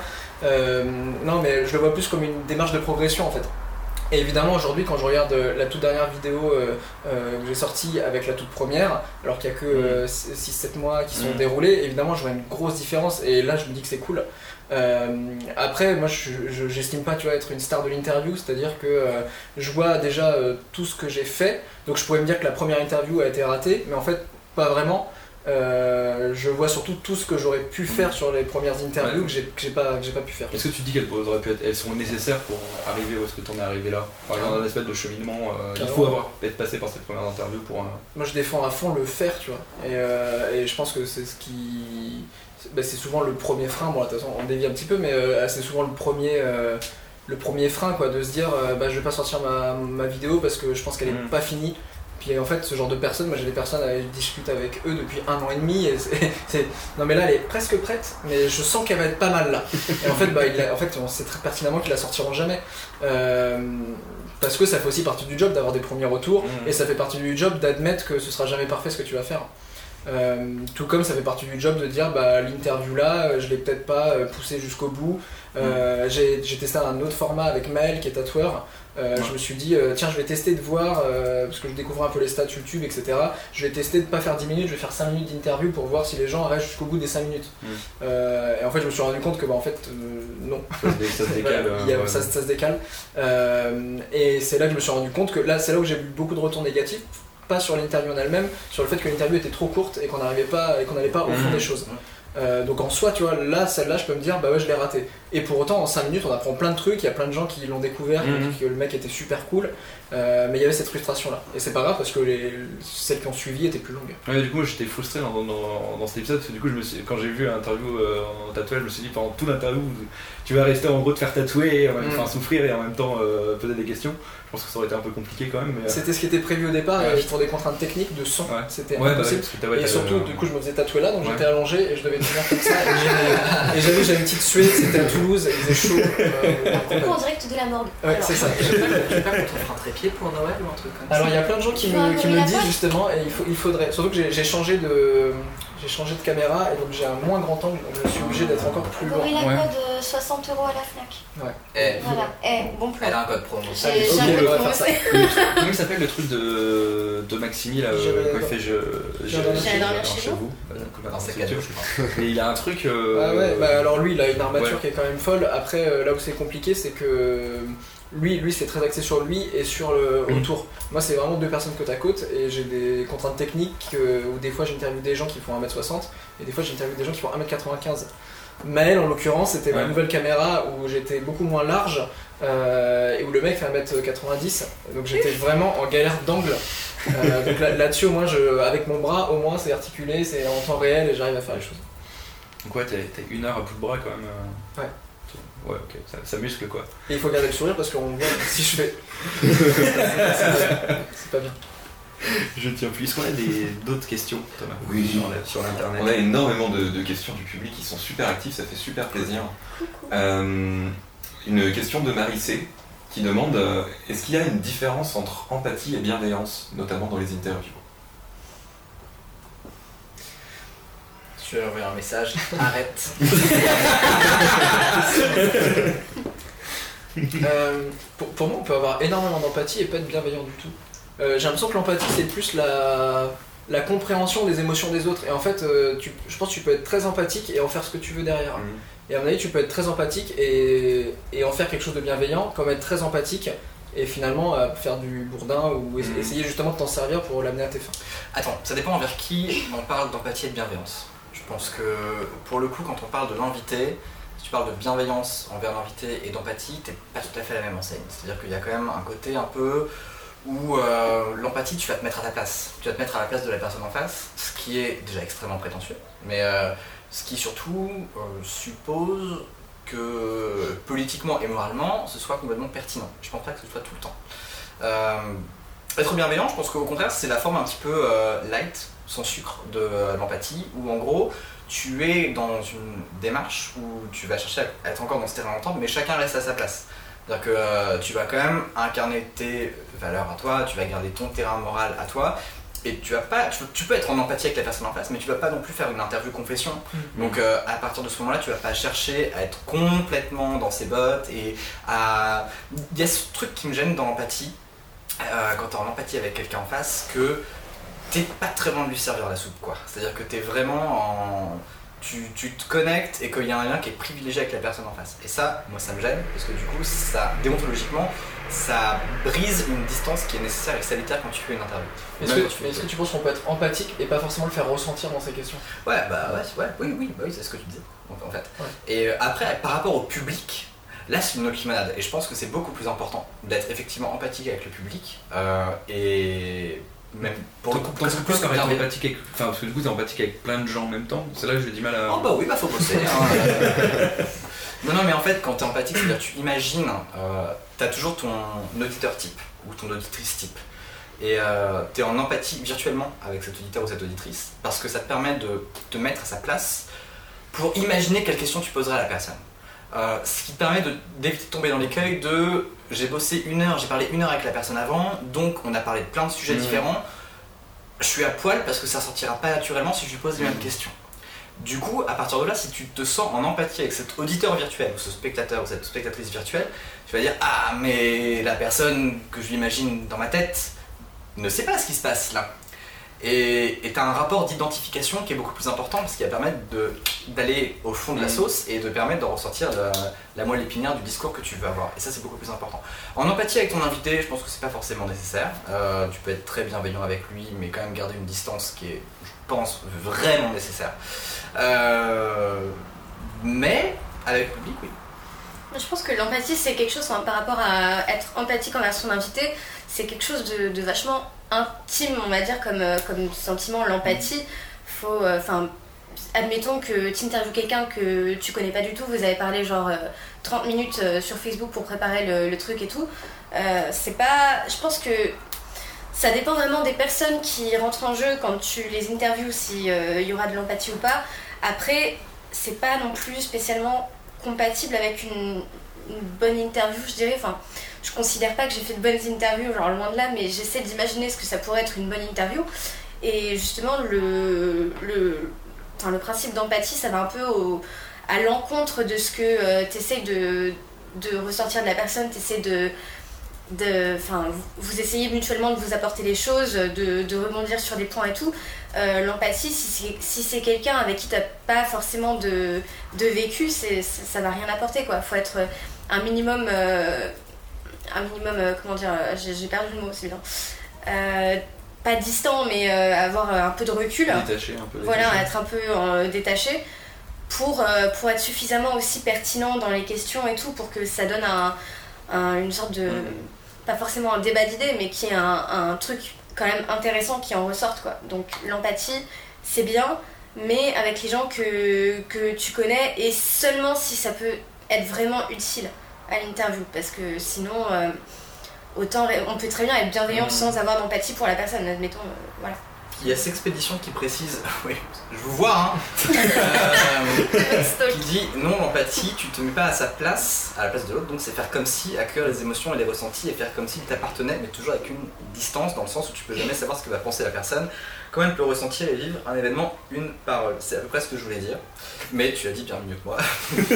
Euh, et, mais je suis pas capable de faire ça parce que je trouve ça extrêmement présomptueux, tu peux juste imaginer euh, le, le ressenti, enfin. Tu peux juste imaginer quel effet va avoir ta question, mais c'est comme un jeu d'échecs, tu peux pas imaginer quel sera le, le coup suivant, à moins d'être très très fort, mais voilà, un- mais merci. Ça faisait un peu ce que, ce- ce que tu parlais, euh, ce dont tu parlais déjà, vraiment du mal à dire ça, euh, ce dont tu parlais tout à l'heure. hein. Euh, tout à l'heure, ça me faisait penser un peu. Enfin, j'ai du mal à voir en gros le changement de. de- d'état d'esprit, en gros, le- un peu changer pas de personnalité, mais de, de- comme si tu avais un mode 1, mode 2, mode, enfin mode 1 où c'est toi, mode 2 où tu es en mode interviewé. Euh, parce que déjà, moi je, je- enfin, je suis très. euh, je pose des questions dont j'ai envie de connaître la réponse. Donc, du coup, euh, j'ai quand même du mal à me dire, mais qu'est-ce qu'aurait pensé le public Du coup, il faut que je pense au public, qu'est-ce qu'il a envie que je pose comme question Enfin, du coup, ça m'intéresse moins. Enfin, j'ai un peu de mal à voir ça, comment. euh, Tu veux un exemple pratique? Vas-y. Ok, donc France Bleu toujours, c'est vraiment une très très bonne école. Euh, une des interviews, une des plus chouettes interviews que j'ai faites à France Bleu, et vraiment c'est horrible à dire, mais c'était trop cool, c'était les frères Bogdanov. Et, euh, et surtout que c'est arrivé, alors comme beaucoup d'interviews France Bleu, le rédac chef était ouf, c'est-à-dire que le directeur d'antenne était vraiment cool. Et souvent il arrivait à avoir des, des guests, mais vraiment en dernière minute, quoi. Genre il y avait genre 10 minutes d'interview, et c'était souvent l'après-midi, et l'après-midi c'est moi qui faisais ça, donc ça tombait sur ma poire. et là t'as les frères Bogdanov qui arrivent, et tu fais Ah putain, trop drôle, les frères Bogdanov ici. Donc toi, en fait, avec ton background, t'as plein de questions. Et moi, je savais que par exemple, c'était les frères Bogdanov qui présentaient dans les années 90 sur Club Dorothée, non, c'était pas Club. Dorothée, mais juste après, qui notamment avaient diffusé Doctor Who. Euh, les, les premières fois, Oui, J'ai plein de questions par rapport à ça. et, et là, du coup, tu fais Putain, j'ai trop envie de leur poser cette question. Ouais, et ouais. tu fais Eh, je suis à France Bleu. Donc, vraiment, les, les gens qui écoutent France Bleu, je pense pas qu'ils soient hyper au parfum des séries britanniques qui sortent en ce moment. Euh, du coup, là, tu fais Ok, admettons, j'habite à Grenoble ou dans les montagnes, qu'est-ce que je veux poser comme question après Bogdanov Donc là, t'arrives sur qu'est-ce que l'univers? Et Mais sinon, voilà, ça c'est la seule différence. C'est-à-dire que tu dois imaginer, euh, et ben, c'est ça en fait le truc Mhm. d'empathie, tu dois imaginer ce qui va intéresser tes lecteurs potentiellement. Et des fois, tu te plantes. hein. Des fois, tu peux vraiment faire des interviews où tu te dis, hé, j'imagine que ça va t'intéresser, et tu vois clairement le public qui fait. M'en branle, mon gars Tellement Et, euh, et c'est pas grave, c'est ce qui fait que c'est un métier. C'est pas simple, mais euh, voilà. Ça, l'avantage, c'est que par exemple, euh, c'est avec YouTube, mais même avec euh, ce qu'on construit nous comme chaîne, moi, c'est par exemple des questions que je me pose pas parce que j'ai créé ma propre ligne éditoriale. Et en fait, la ligne éditoriale, c'est qu'est-ce qui m'intéresse moi. Ouais. Et potentiellement, si je pose des questions qui Ouais. m'intéressent moi, et bah, ça va peut-être intéresser d'autres gens. Tu fais coïncider le public et. euh, Enfin, de toute façon, euh, Ouais, le public en- avec toi, du coup. En fait, en fait si, si de base, moi je me pose une question, euh, enfin je pose une question où je me dis que moi ça m'intéresserait pas de la regarder et d'avoir la réponse, en fait je la pose pas. Mais, euh, mais du coup, par contre, l'avantage c'est que j'ai pas de limite de me dire euh, est-ce que euh, ma curiosité personnelle correspond à la ligne éditoriale, au public que, que, que, ce dont je dépends intéresse. Non, en fait, moi je suis hyper libre là-dessus et j'ai aucun enjeu particulier en plus. Donc, donc là-dessus, je suis vraiment hyper libre sur les questions que je vais poser. Mais je pense que c'est aussi un rapport entre. Enfin, il y a, y a l'audience qui rentre beaucoup en compte parce que si tu fais des interviews sur YouTube, comme euh, Benji fait, comme euh, je fais, comme Thomas fait des fois, euh, bah t'as un public qui te suit pour une raison, pour, euh, admettons, je sais pas, un thème en particulier. La choucroute, par exemple. Voilà, admettons que ton public kiffe la choucroute à mort et que tu parles de choucroute parce que tu kiffes ça. Si tu poses une question euh, à un grand cuisinier célèbre pour son fameux plat de choucroute qui sert à Strasbourg tous les mardis, tu vas forcément lui poser des questions qui toi vont t'intéresser et que du coup le public va suivre parce que le public te suit pour ça. Du coup, c'est un, rapport de, curiosité qui peut être euh, de la curiosité que tu as par rapport à la personne que tu interviews. Du coup, tu lui poses des questions qui t'intéressent, auxquelles tu veux des réponses. Et euh, même si le public euh, s'attendait pas forcément à ce que tu interviewes euh, le cuisinier qui fait de la choucroute à Strasbourg tous les mardis, et bah ça va quand même l'intéresser parce que c'est dans la suite logique de ce que tu fais et c'est ce pourquoi ton public te suit. Donc je pense que à partir de là, c'est un, un rapport de ce, ce qui toi t'intéresse et qui peut potentiellement intéresser ton public aussi. C'est exactement ce qu'on vient de dire, mais j'ai juste reformulé. Du coup, est-ce qu'il faut toujours avoir une logique Ouais, j'ai l'exemple et tout. Est-ce qu'il faut toujours avoir une logique dans les, euh, que ce soit les vidéos, même en général, ou Bah. les interviews Perso, moi je suis plus genre spontanée. Enfin, je, si j'ai envie de, de parler de tel sujet avec quelqu'un, je demande à la personne, on, on en parle, on prépare le truc et tout, voilà. Je vais pas. euh, Enfin, j'ai pas malheureusement ce réflexe de me dire qu'est-ce qui pourrait intéresser les gens qui me suivent. Et, euh, et je pars surtout sur un truc plus égoïste de qu'est-ce que j'ai envie d'apporter comme, euh, comme message, enfin ce sera quoi le thème de la vidéo, qu'est-ce que ça peut apporter, nan, nan, nan. Et c'est plus comme ça que je fonctionne, mais après, euh, c'est sûr que si je, je développais un, un concept d'interview, même si pour l'instant c'est un peu avorté de, de ce côté-là, euh, je pense qu'il y aurait évidemment une, une évolution, quoi, parce que déjà, tout ce dont on a parlé tout à l'heure, c'est... ça fait partie des écueils que j'ai, genre je, mes trucs c'est vachement machinal et compagnie, c'est question 1, question 2, question 3, avec un espèce de lien entre les deux. Mais, mais en tout cas, ce serait vachement intéressant de, de, de partir sur, euh, sur un concept d'interview plus, euh, Plus spontané. plus spontané, ouais, voilà. Et, euh, et vous, vous deux, est-ce que vous, vous voulez avoir une logique à chaque fois, un lien ou entre les deux interviews, ou entre deux interviews, entre deux, deux vidéos Est-ce que euh, je vois la tête de... Non, c'est chiant. Ok. une, logi- bah, une logique. euh, moi j'ai une logique qui est plus sur la forme en fait, où les gens savent qu'ils vont retrouver Mhm. un format où je me balade avec quelqu'un. Après non, mais en fait euh, au contraire j'ai surtout envie qu'il n'y ait aucune logique entre chacun et, et que tu puisses regarder n'importe quelle vidéo et que tu puisses juste sur ma chaîne euh, aimer une seule vidéo et ne pas du tout aimer le reste. Euh, et surtout à chaque fois avoir des sujets, et des invités qui n'ont rien à voir. Donc non la logique c'est plus sur la forme que sur le, sur le fond. vraiment. Juste parce que la, la régie ne relaye pas toutes les questions. Osmosis qui demande, et je pense que c'est une question pour nous, euh, est-ce qu'il y a des bons restos de choucroute à Caen? Moi j'en vois pas. J'ai jamais mangé de chou- de Il fallait non la Je pas. Euh, Je pense que je crois que dans le centre il y a un truc un peu lorrain, mais c'est tout. ce qui fait des flammes cuches, pas mal. Alors peut-être que dans le Vogueux, qui est le, le, le, le Ouais. vieux, le, vieux camp, camp. le vieux camp qui n'a pas été Aménagement bombardé, la, seule Par partie. entre Château Merci, et entre Château et Port, Ouais, là, je merci, d'ailleurs, Ah, c'est euh, peut-être Marwan, je pense que généralement, Non, c'est je pense que c'est Camille, ouais. Euh. Bah, désolé, Osmo aussi. Mais faut pas hésiter à taper Google choucroute camp. Euh, je Ouais. pense que- Tu vas sur Yelp, tu cherches choucroute quand et c'est bon. Alors du coup plutôt Yelp ou TripAdvisor? Parce qu'il y a quand même. Euh, euh, Yelp parce que je suis une grosse faillasse. Ok. Nickel. On bat les coups des avis, je regarde juste ce qui est le plus près de chez moi. Euh, pour savoir, euh, partir sur une autre question, euh, si vous pouviez interviewer n'importe qui, euh, présent ou mort, ou euh, vivant, enfin vivant, mort, euh, qui parle votre langue, en gros, Ah si- même s'il parle, euh, si- s'il parle, s'il parle, je sais pas, genre chinois et que vous parlez Ah oui, chinois, ah et quand même n'importe qui. Ça serait qui? Ah, N'importe qui. bien sûr. C'est chaud. Ouais. Attends, est-ce qu'on peut le ramener dans notre temps présent? Non, il vivra pas, il ça sera juste. Ok, ça sera- mais nous on arrive avec notre bagage culturel du temps présent. C'est ça. Ok, moi je fais une interview avec Jésus-Christ, de ouf. Vraiment, euh, le mec, t'arrives et tu lui fais. Euh, tu sais, le mec, c'est genre, c'est un euh, Déjà, le mec, il vit dans le désert et tout, c'est chaud, tu vois, pour sa vie. Enfin, il a un peu une vie de merde. Euh, bon, déjà, il a les romains au cul, ça pue pour sa gueule. Il y a 12 connards qui le suivent en permanence. Et, euh, et tu lui fais. Alors, faut que je te raconte un truc. ça s'appelle le Vatican. Tu vas te marrer. Là, t'es juste là, putain, c'est quoi ces conneries Attends, c'est- alors, c'est quoi À un moment donné, t'es rentré dans un temple, t'as fait tout un machin, les gars, ils sont partis en vrai. Putain, alors, laisse-moi te raconter la manif pour tous. Donc, ouais, Jésus-Christ, de ouf. Jésus? Benji? Je- euh, ouais, c'est une question que je me suis pas trop posée jusqu'à maintenant. Sûrement parce que c'est impossible, donc je me suis pas trop posé la question. Mais non, mais après, des, ouais, des types. euh, bah, des, des types en lien avec euh, les thématiques que je traite, mais tu vois, des types comme Gandhi, ou des, qui sont vraiment des gros symboles où, tu sais, à un moment, t'as juste envie de connaître vraiment la personne et, des- et puis de partager ça, quoi. Donc, ouais, plus, plus des gens comme ça. Mais, C'est euh, affreux, enfin je dis avoir Gandhi en format 10 minutes, Ah, ce serait pas frustrant. juste d'avoir, tu sais, Mais- tu as une heure de Gandhi, mais au final tu dis, ah faut que je choisisse 10 minutes exactement. Ah, non, mais mais- C'est ça. On fait du hand spinner euh, et on dab en même temps pendant 20 minutes avec Gandhi, ça c'est cool. C'est le teaser. Est-ce que faire plus j'ai dabé avec Gandhi What the fuck ce qui se passe Je à la fin ça.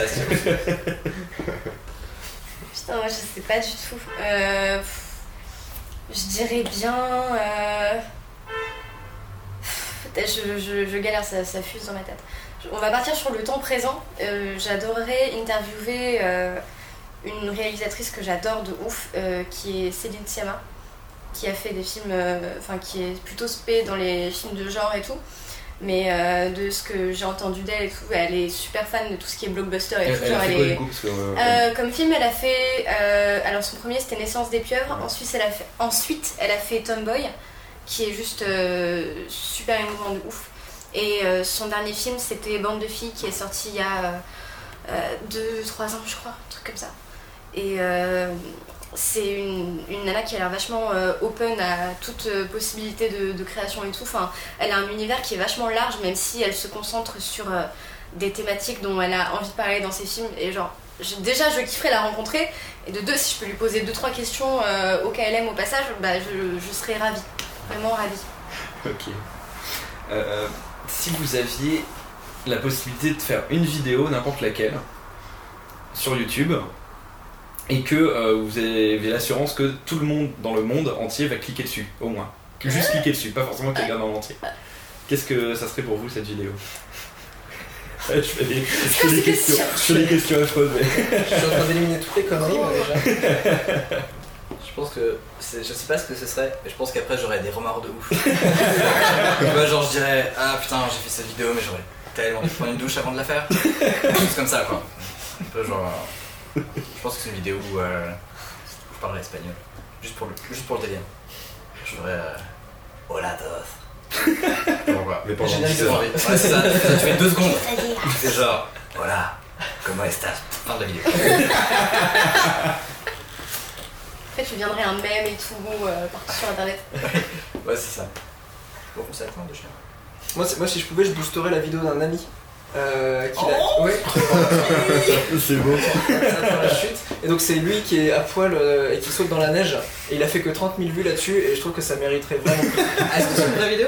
C'est une vraie vidéo. Allez, bah écoute, Ouais, figure-toi que je suis sur le YouTube. Alors tu vas la taper, sinon tu seras promis. Et on la mettra dans la description de la vidéo. Naked je- Ça commence bien. Bridget, je Naked pense, Man, je pense que c'est ça. Pony ça part sur des hommes nus pour l'instant. Euh, Est-ce que ça va Naked Man. Je peux y arriver. Neige. Ah, si. Mais c'est ton pote ou pas Je- Ouais, c'est ah oui, c'est vraiment. C'est un, vraiment c'est un ton pote d'enfance qui s'appelle. Kevin. Ouais. Euh, Je sais qu'il s'appelle. Kevin, il part avec un handicap. Ouais, c'est. Mon dieu.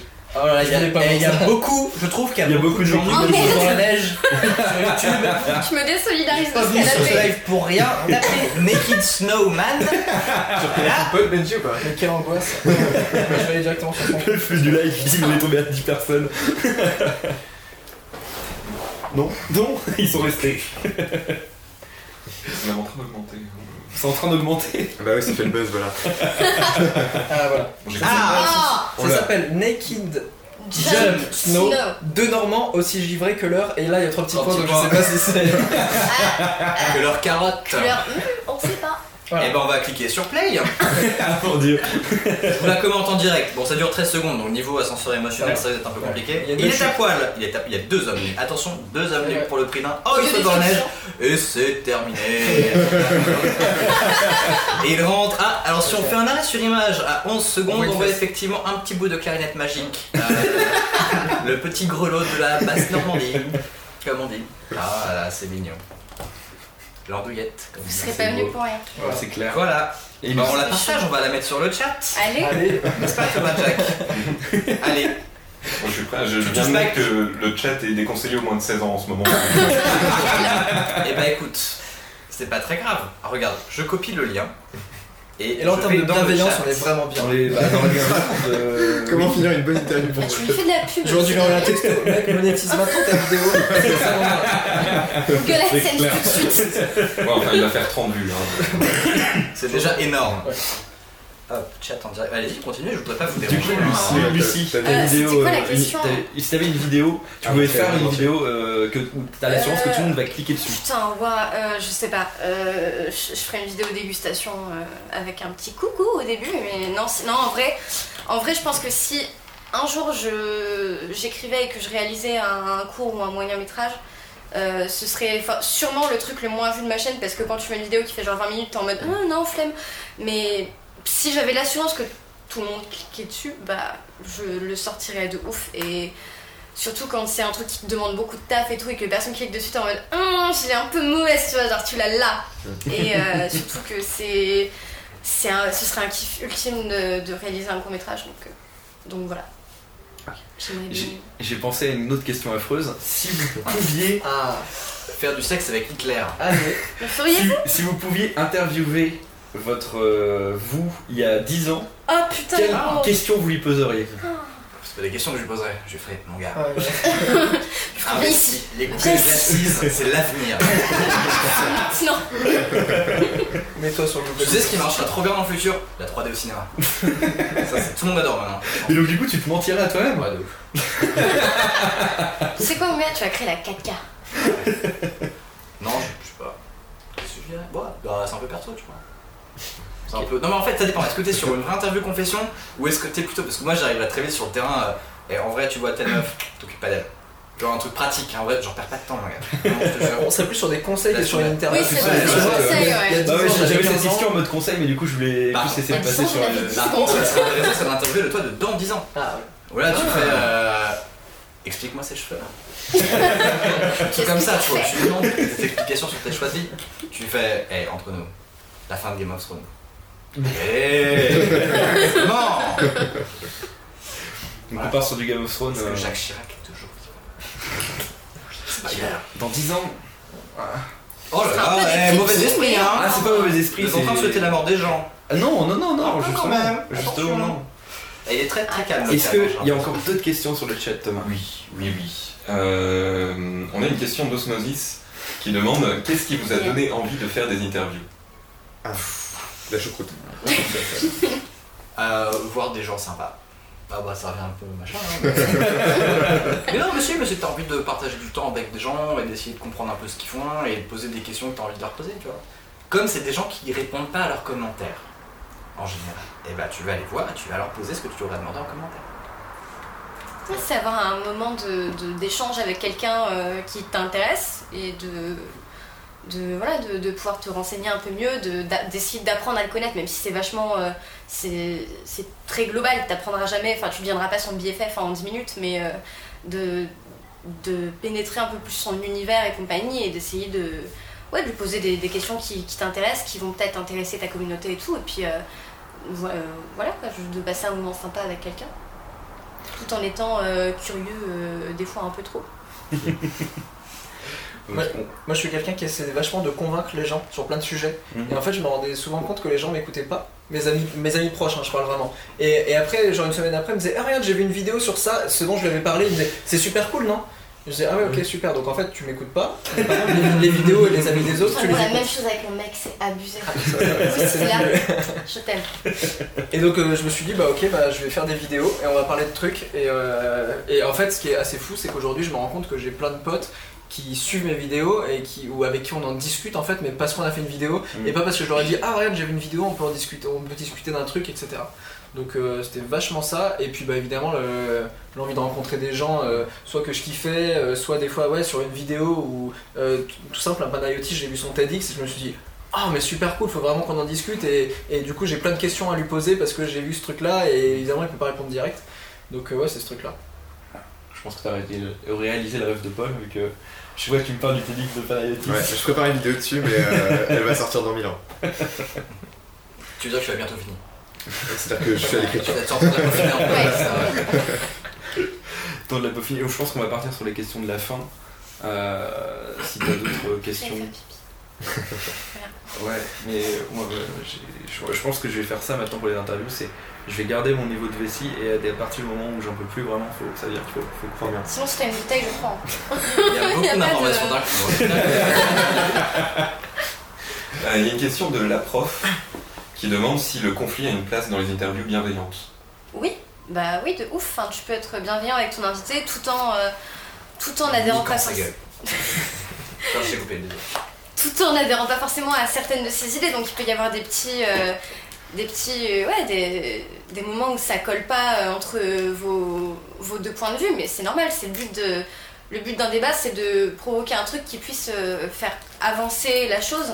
Et un conflit, en général, même si souvent on est toujours persuadé que oui, mais moi j'ai raison et pas toi, et inversement, la personne en face va penser la même chose. Parfois, ça aboutit à rien, et des fois, un conflit, ça permet de, de, se mettre d'accord sur un truc quoi. Dans un conflit, il y a forcément minimum euh, un truc sur lequel on est d'accord, pas toujours, heureusement.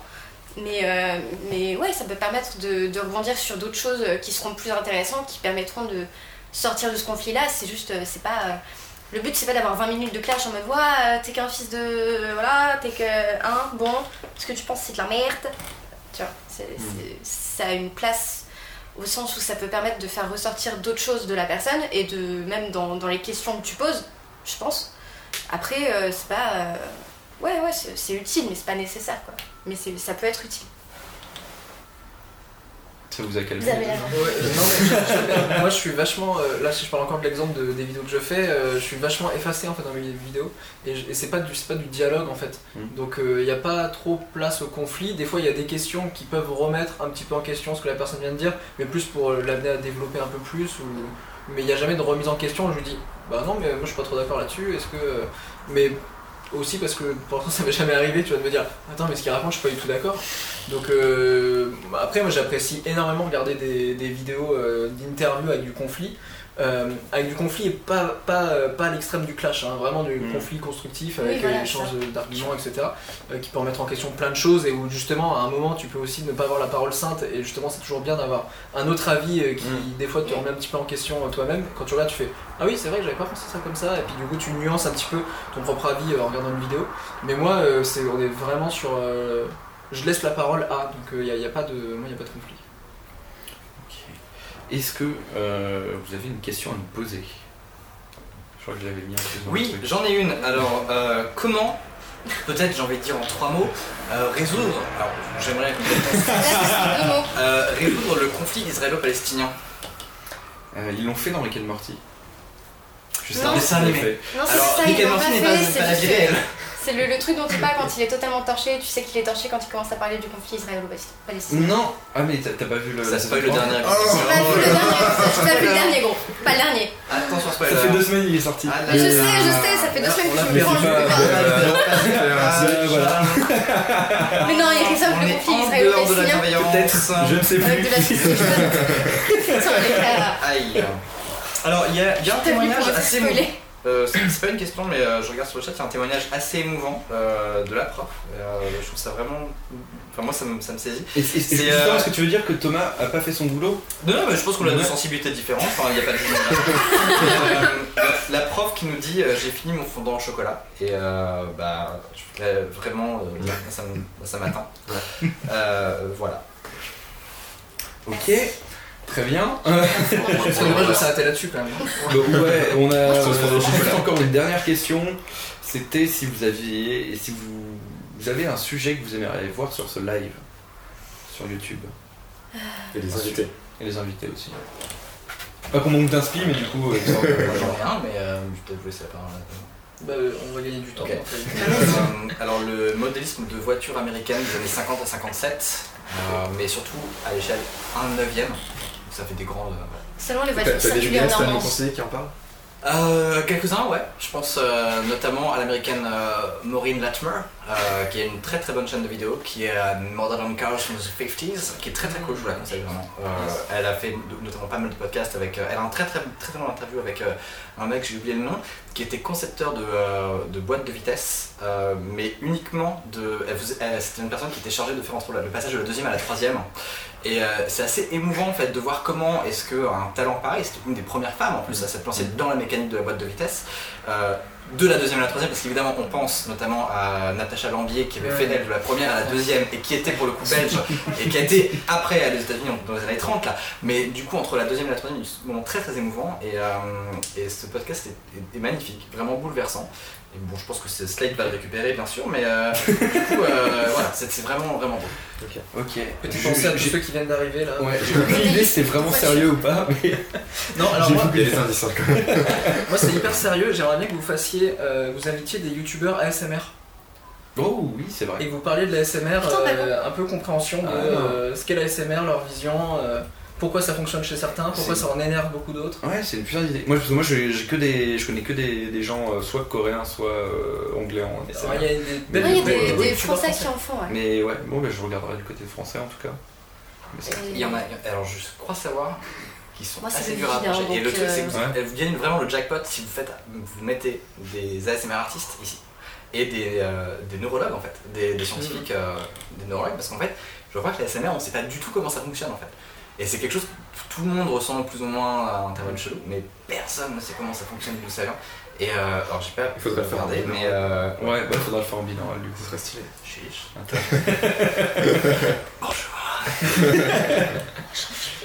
Dommage que le micro fonctionne pas. on, on aurait trigger tout le monde. Et euh, du coup, si vous aviez des chaînes à nous conseiller, Oh bah moi j'ai un petit enfin, vélo, conseiller euh, le public aussi. C'est- Ah c'est Lucie, Lucie, c'est un sujet aussi. Non, j'ai pas de sujet. D'accord, voilà, désolé, c'était on- ça on la on tu vois. sur le- Voilà, merci. Et du coup, est-ce que vous aviez des, des chaînes à conseiller aux gens de manière générale Moi, j'ai une chaîne à Ah. conseiller, du coup. J'ai pas de Et sujet, on j'ai une attend juste le skateboard. Voilà. Dégage Va jouer ailleurs Et il venait nous conseiller une chaîne Oh. Le canal, casse-toi Ces jeunes là dans la rue, ça va pas Toujours faire du bruit. Bon, il est parti. Euh, c'est une chaîne qui a quand même pas mal de. Enfin, déjà pas mal d'abonnés, on va dire, euh, plus de, de, de 100 000, ce qui est déjà pas mal en soi, mais euh, que j'aimerais vraiment genre, conseiller à tout le monde. Et c'est la chaîne de Gaëlle Garcia Diaz, qui est la copine de Jimmy Labeu. Je déteste foncièrement les tutos beauté, les trucs de lifestyle et compagnie, ça me, ça me gave profondément. Mais sa chaîne à elle, en fait, cette meuf est tellement drôle que, euh, que je, je, je mate toutes ces vidéos. Genre, je suis obligée, c'est genre, euh, ces vidéos m'appellent dès qu'elles sont dans mon fil d'abonnement, tu vois. Parce que euh, son principe, c'est de. elle, a vachement d'autodérision et elle. genre, elle a un langage mais de chartier, mais complet, tu vois, et ça marche trop bien. En gros, dès qu'elle t'apprend à mettre du rouge à lèvres, qu'elle fait des tests et compagnie, elle va faire oui, c'est pour avoir une, bonne bouche de chouin et tout, nan, nan. Enfin, elle c'est humoristique et c'est c'est pas non plus trop trash Et je pense que c'est juste le, le bon équilibre, tu vois, genre entre euh, des vidéos lifestyle et des vidéos euh, qui font euh, autre chose, quoi. C'est une, une youtubeuse lifestyle qui se prend pas du tout au sérieux. Et, euh, et voilà, et je kiffe ma tête. Est-ce que tu peux redire le nom? Parce que Gaël Garcia Diaz. Gaël Garcia. Je pourrais le noter. Et si vous allez voir sa chaîne, n'hésitez pas à lui envoyer un message en lui disant Benjamin, vous êtes vraiment sympa, t'as envoyé un message il y a 4 mois. Sérieux Peux-tu lui répondre s'il te plaît? On a Gaël, si tu nous regardes, Mais- Parce que Gaël, j'ai vu, j'ai vu les petits vues sur Facebook. tu as vu mes trois Il les a relances non sérieux Ouais, ouais, vraiment, ouais. ouais. Putain, trop bien. Je kifferais trop. En vrai, si elle te répond, euh, dis-moi, genre, elle m'a répondu. Oui, euh, Je t'en reporte la caméra, t'inquiète. je pense. Euh, non, moi j'ai découvert un petit duo de youtubeurs qui s'appelle McFly et Carlito, qui est vraiment cool et franchement allez-y, il mérite, euh, il mérite. Non, mais j'ai pas de vraiment de. Toi non plus ou t'as- Ah si, si, cherché sérieux. T'es tout seul, t'es obligé de trouver. Euh, si, alors il y a plutôt euh, une, une chaîne YouTube de développement personnel et c'est un mec qui m'a. Alors, qui est vraiment à l'encontre de. De- du côté euh, on y met la forme, on arrive à rendre les choses vachement euh, plus cool sur YouTube, etc., vachement plus accessible. Parce qu'en fait, c'est- c'est que des podcasts euh, audio. Euh, c'est un mec qui s'appelle Steve Abdelkarim et qui a une chaîne YouTube qui s'appelle Trans-Formation avec un S. Et en fait, euh, c'est un des mecs qui, m'a vachement ouvert au développement personnel parce que jusqu'à maintenant j'avais énormément de mal. euh, parce que j'avais l'impression qu'on enfonçait des portes ouvertes, que souvent on nous prenait un peu pour des cons, etc. Euh, et lui, il a une vraie approche de vulgarisation qui est hyper intéressante. Et euh, il fait des formations et je l'avais contacté pour un vous êtes vraiment sympa, il avait pris le temps de me répondre, il a pas eu le temps, mais, euh, mais en tout cas, c'est un mec qui est humainement vraiment cool. Vu et répondu en fait. Ça. Donc ouais, ça s'appelle Trans-Formation et c'est des podcasts de 40-50 minutes euh, où il parle de plein de choses, de réussir ses projets, de comment mener sa vie sur, sur plein de trucs. Et c'est des vraies choses, c'est pas des conseils un peu euh, où au bout de 40 minutes tu dis c'est cool, mais en fait euh, je, je sais pas par quoi commencer maintenant. Mm. C'est vraiment des choses très opérationnelles. Est-ce que c'est lui qui dit comment gagner 5000 euros en restant chez soi? Par exemple, non, Ah, Dommage. c'est pas ce type de personne. Ah, ça m'intéresse pas. Ça a l'air vachement intéressant, j'ai acheté un œil. Bon, du coup, j'ai 4 chaînes en fait, j'en ai deux, et j'en ai vu deux autres dans les commentaires. Euh, alors, les deux euh, persos que j'ai, c'est euh, une qui s'appelle Video Game. euh, ah putain, j'ai cherché, je crois que c'est Video Games Donkey.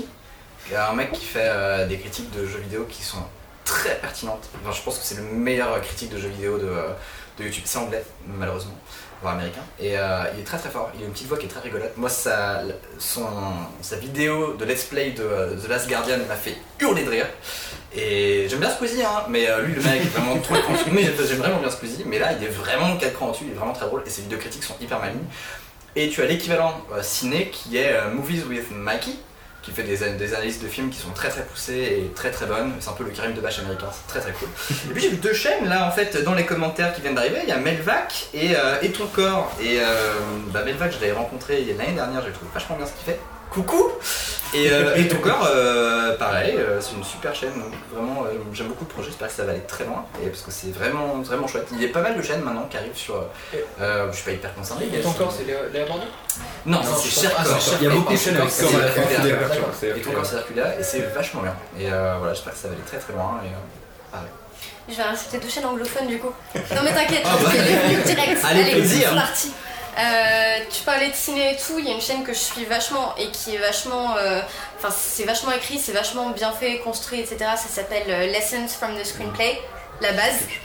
C'est une chaîne qui prend l'exemple de un film pour parler d'un thème qui est développé dans ce film, mais il va vraiment te prendre des extraits de script, des extraits de avec les timecodes et tout. Enfin, c'est Ouais. vraiment super instructif et tout. Donc si le ciné vous intéresse, genre go voir cette chaîne. Et la deuxième, c'est que je suis en pleine. euh, Enfin, je me force à être euh, créative et à écrire en ce moment. Et il y a une chaîne euh, d'une britannique que je kiffe beaucoup qui s'appelle Savannah Brown, qui fait à la base des poèmes en slam, etc. Mais elle fait aussi vachement de vidéos d'écriture. Enfin, c'est des lives qui s'appellent Write With Me. Et du coup, c'est pendant une heure, deux heures, c'est par intervalle de 15 minutes, genre 15 minutes. Elle discute avec euh, le chat et tout. Ensuite, 15 minutes, tu te mets dans ta bulle et tout. Enfin, que ce soit toi derrière- ton écran ou elle. Et t'écris et tout. Et pareil que écrire par intervalle, comme ça, ça, ça Ouais. t'aide à écrire plus. C'est un peu des genres de Pomodoro ou des trucs comme ça. C'est un peu ça, ouais. Mais je me prépare pour euh, le NaNoWriMo Les, aussi. les Pomodoro, c'est des trucs comme ça où tu mets 15 minutes. euh, en gros, c'est que tu fais des rushs de 15 minutes. Et tu vas Ouais, bosser, ça, en et après fait. tu te reposes, et après Si ça vous intéresse, vous allez sur Mademoiselle, il y a un live d'un mec qui Ouais. s'appelle Benjamin de la chaîne Vous la méthode Pomodoro. Avec Non, c'est ça qu'on aime. Non, c'est ça qu'on aime de. Ah, c'est toi qui avais fait ça Ok, d'accord, j'ai vu le truc passer, j'ai pas regardé. J'ai vu le passé, ça Ça, j'ai euh, Tu Je suis pas du tout allé voir. mais- C'est encore le mec de vous êtes vraiment sympa. Non, Enfin, c'est partout. C'est partout. ça. Est-ce qu'on peut live? On a fini? Très bien. Bah, Bah, on- ouais. Ah, Ah, remercie quand même à tout le monde d'avoir suivi ce, ce live. Merci à tous, c'était très live. cool.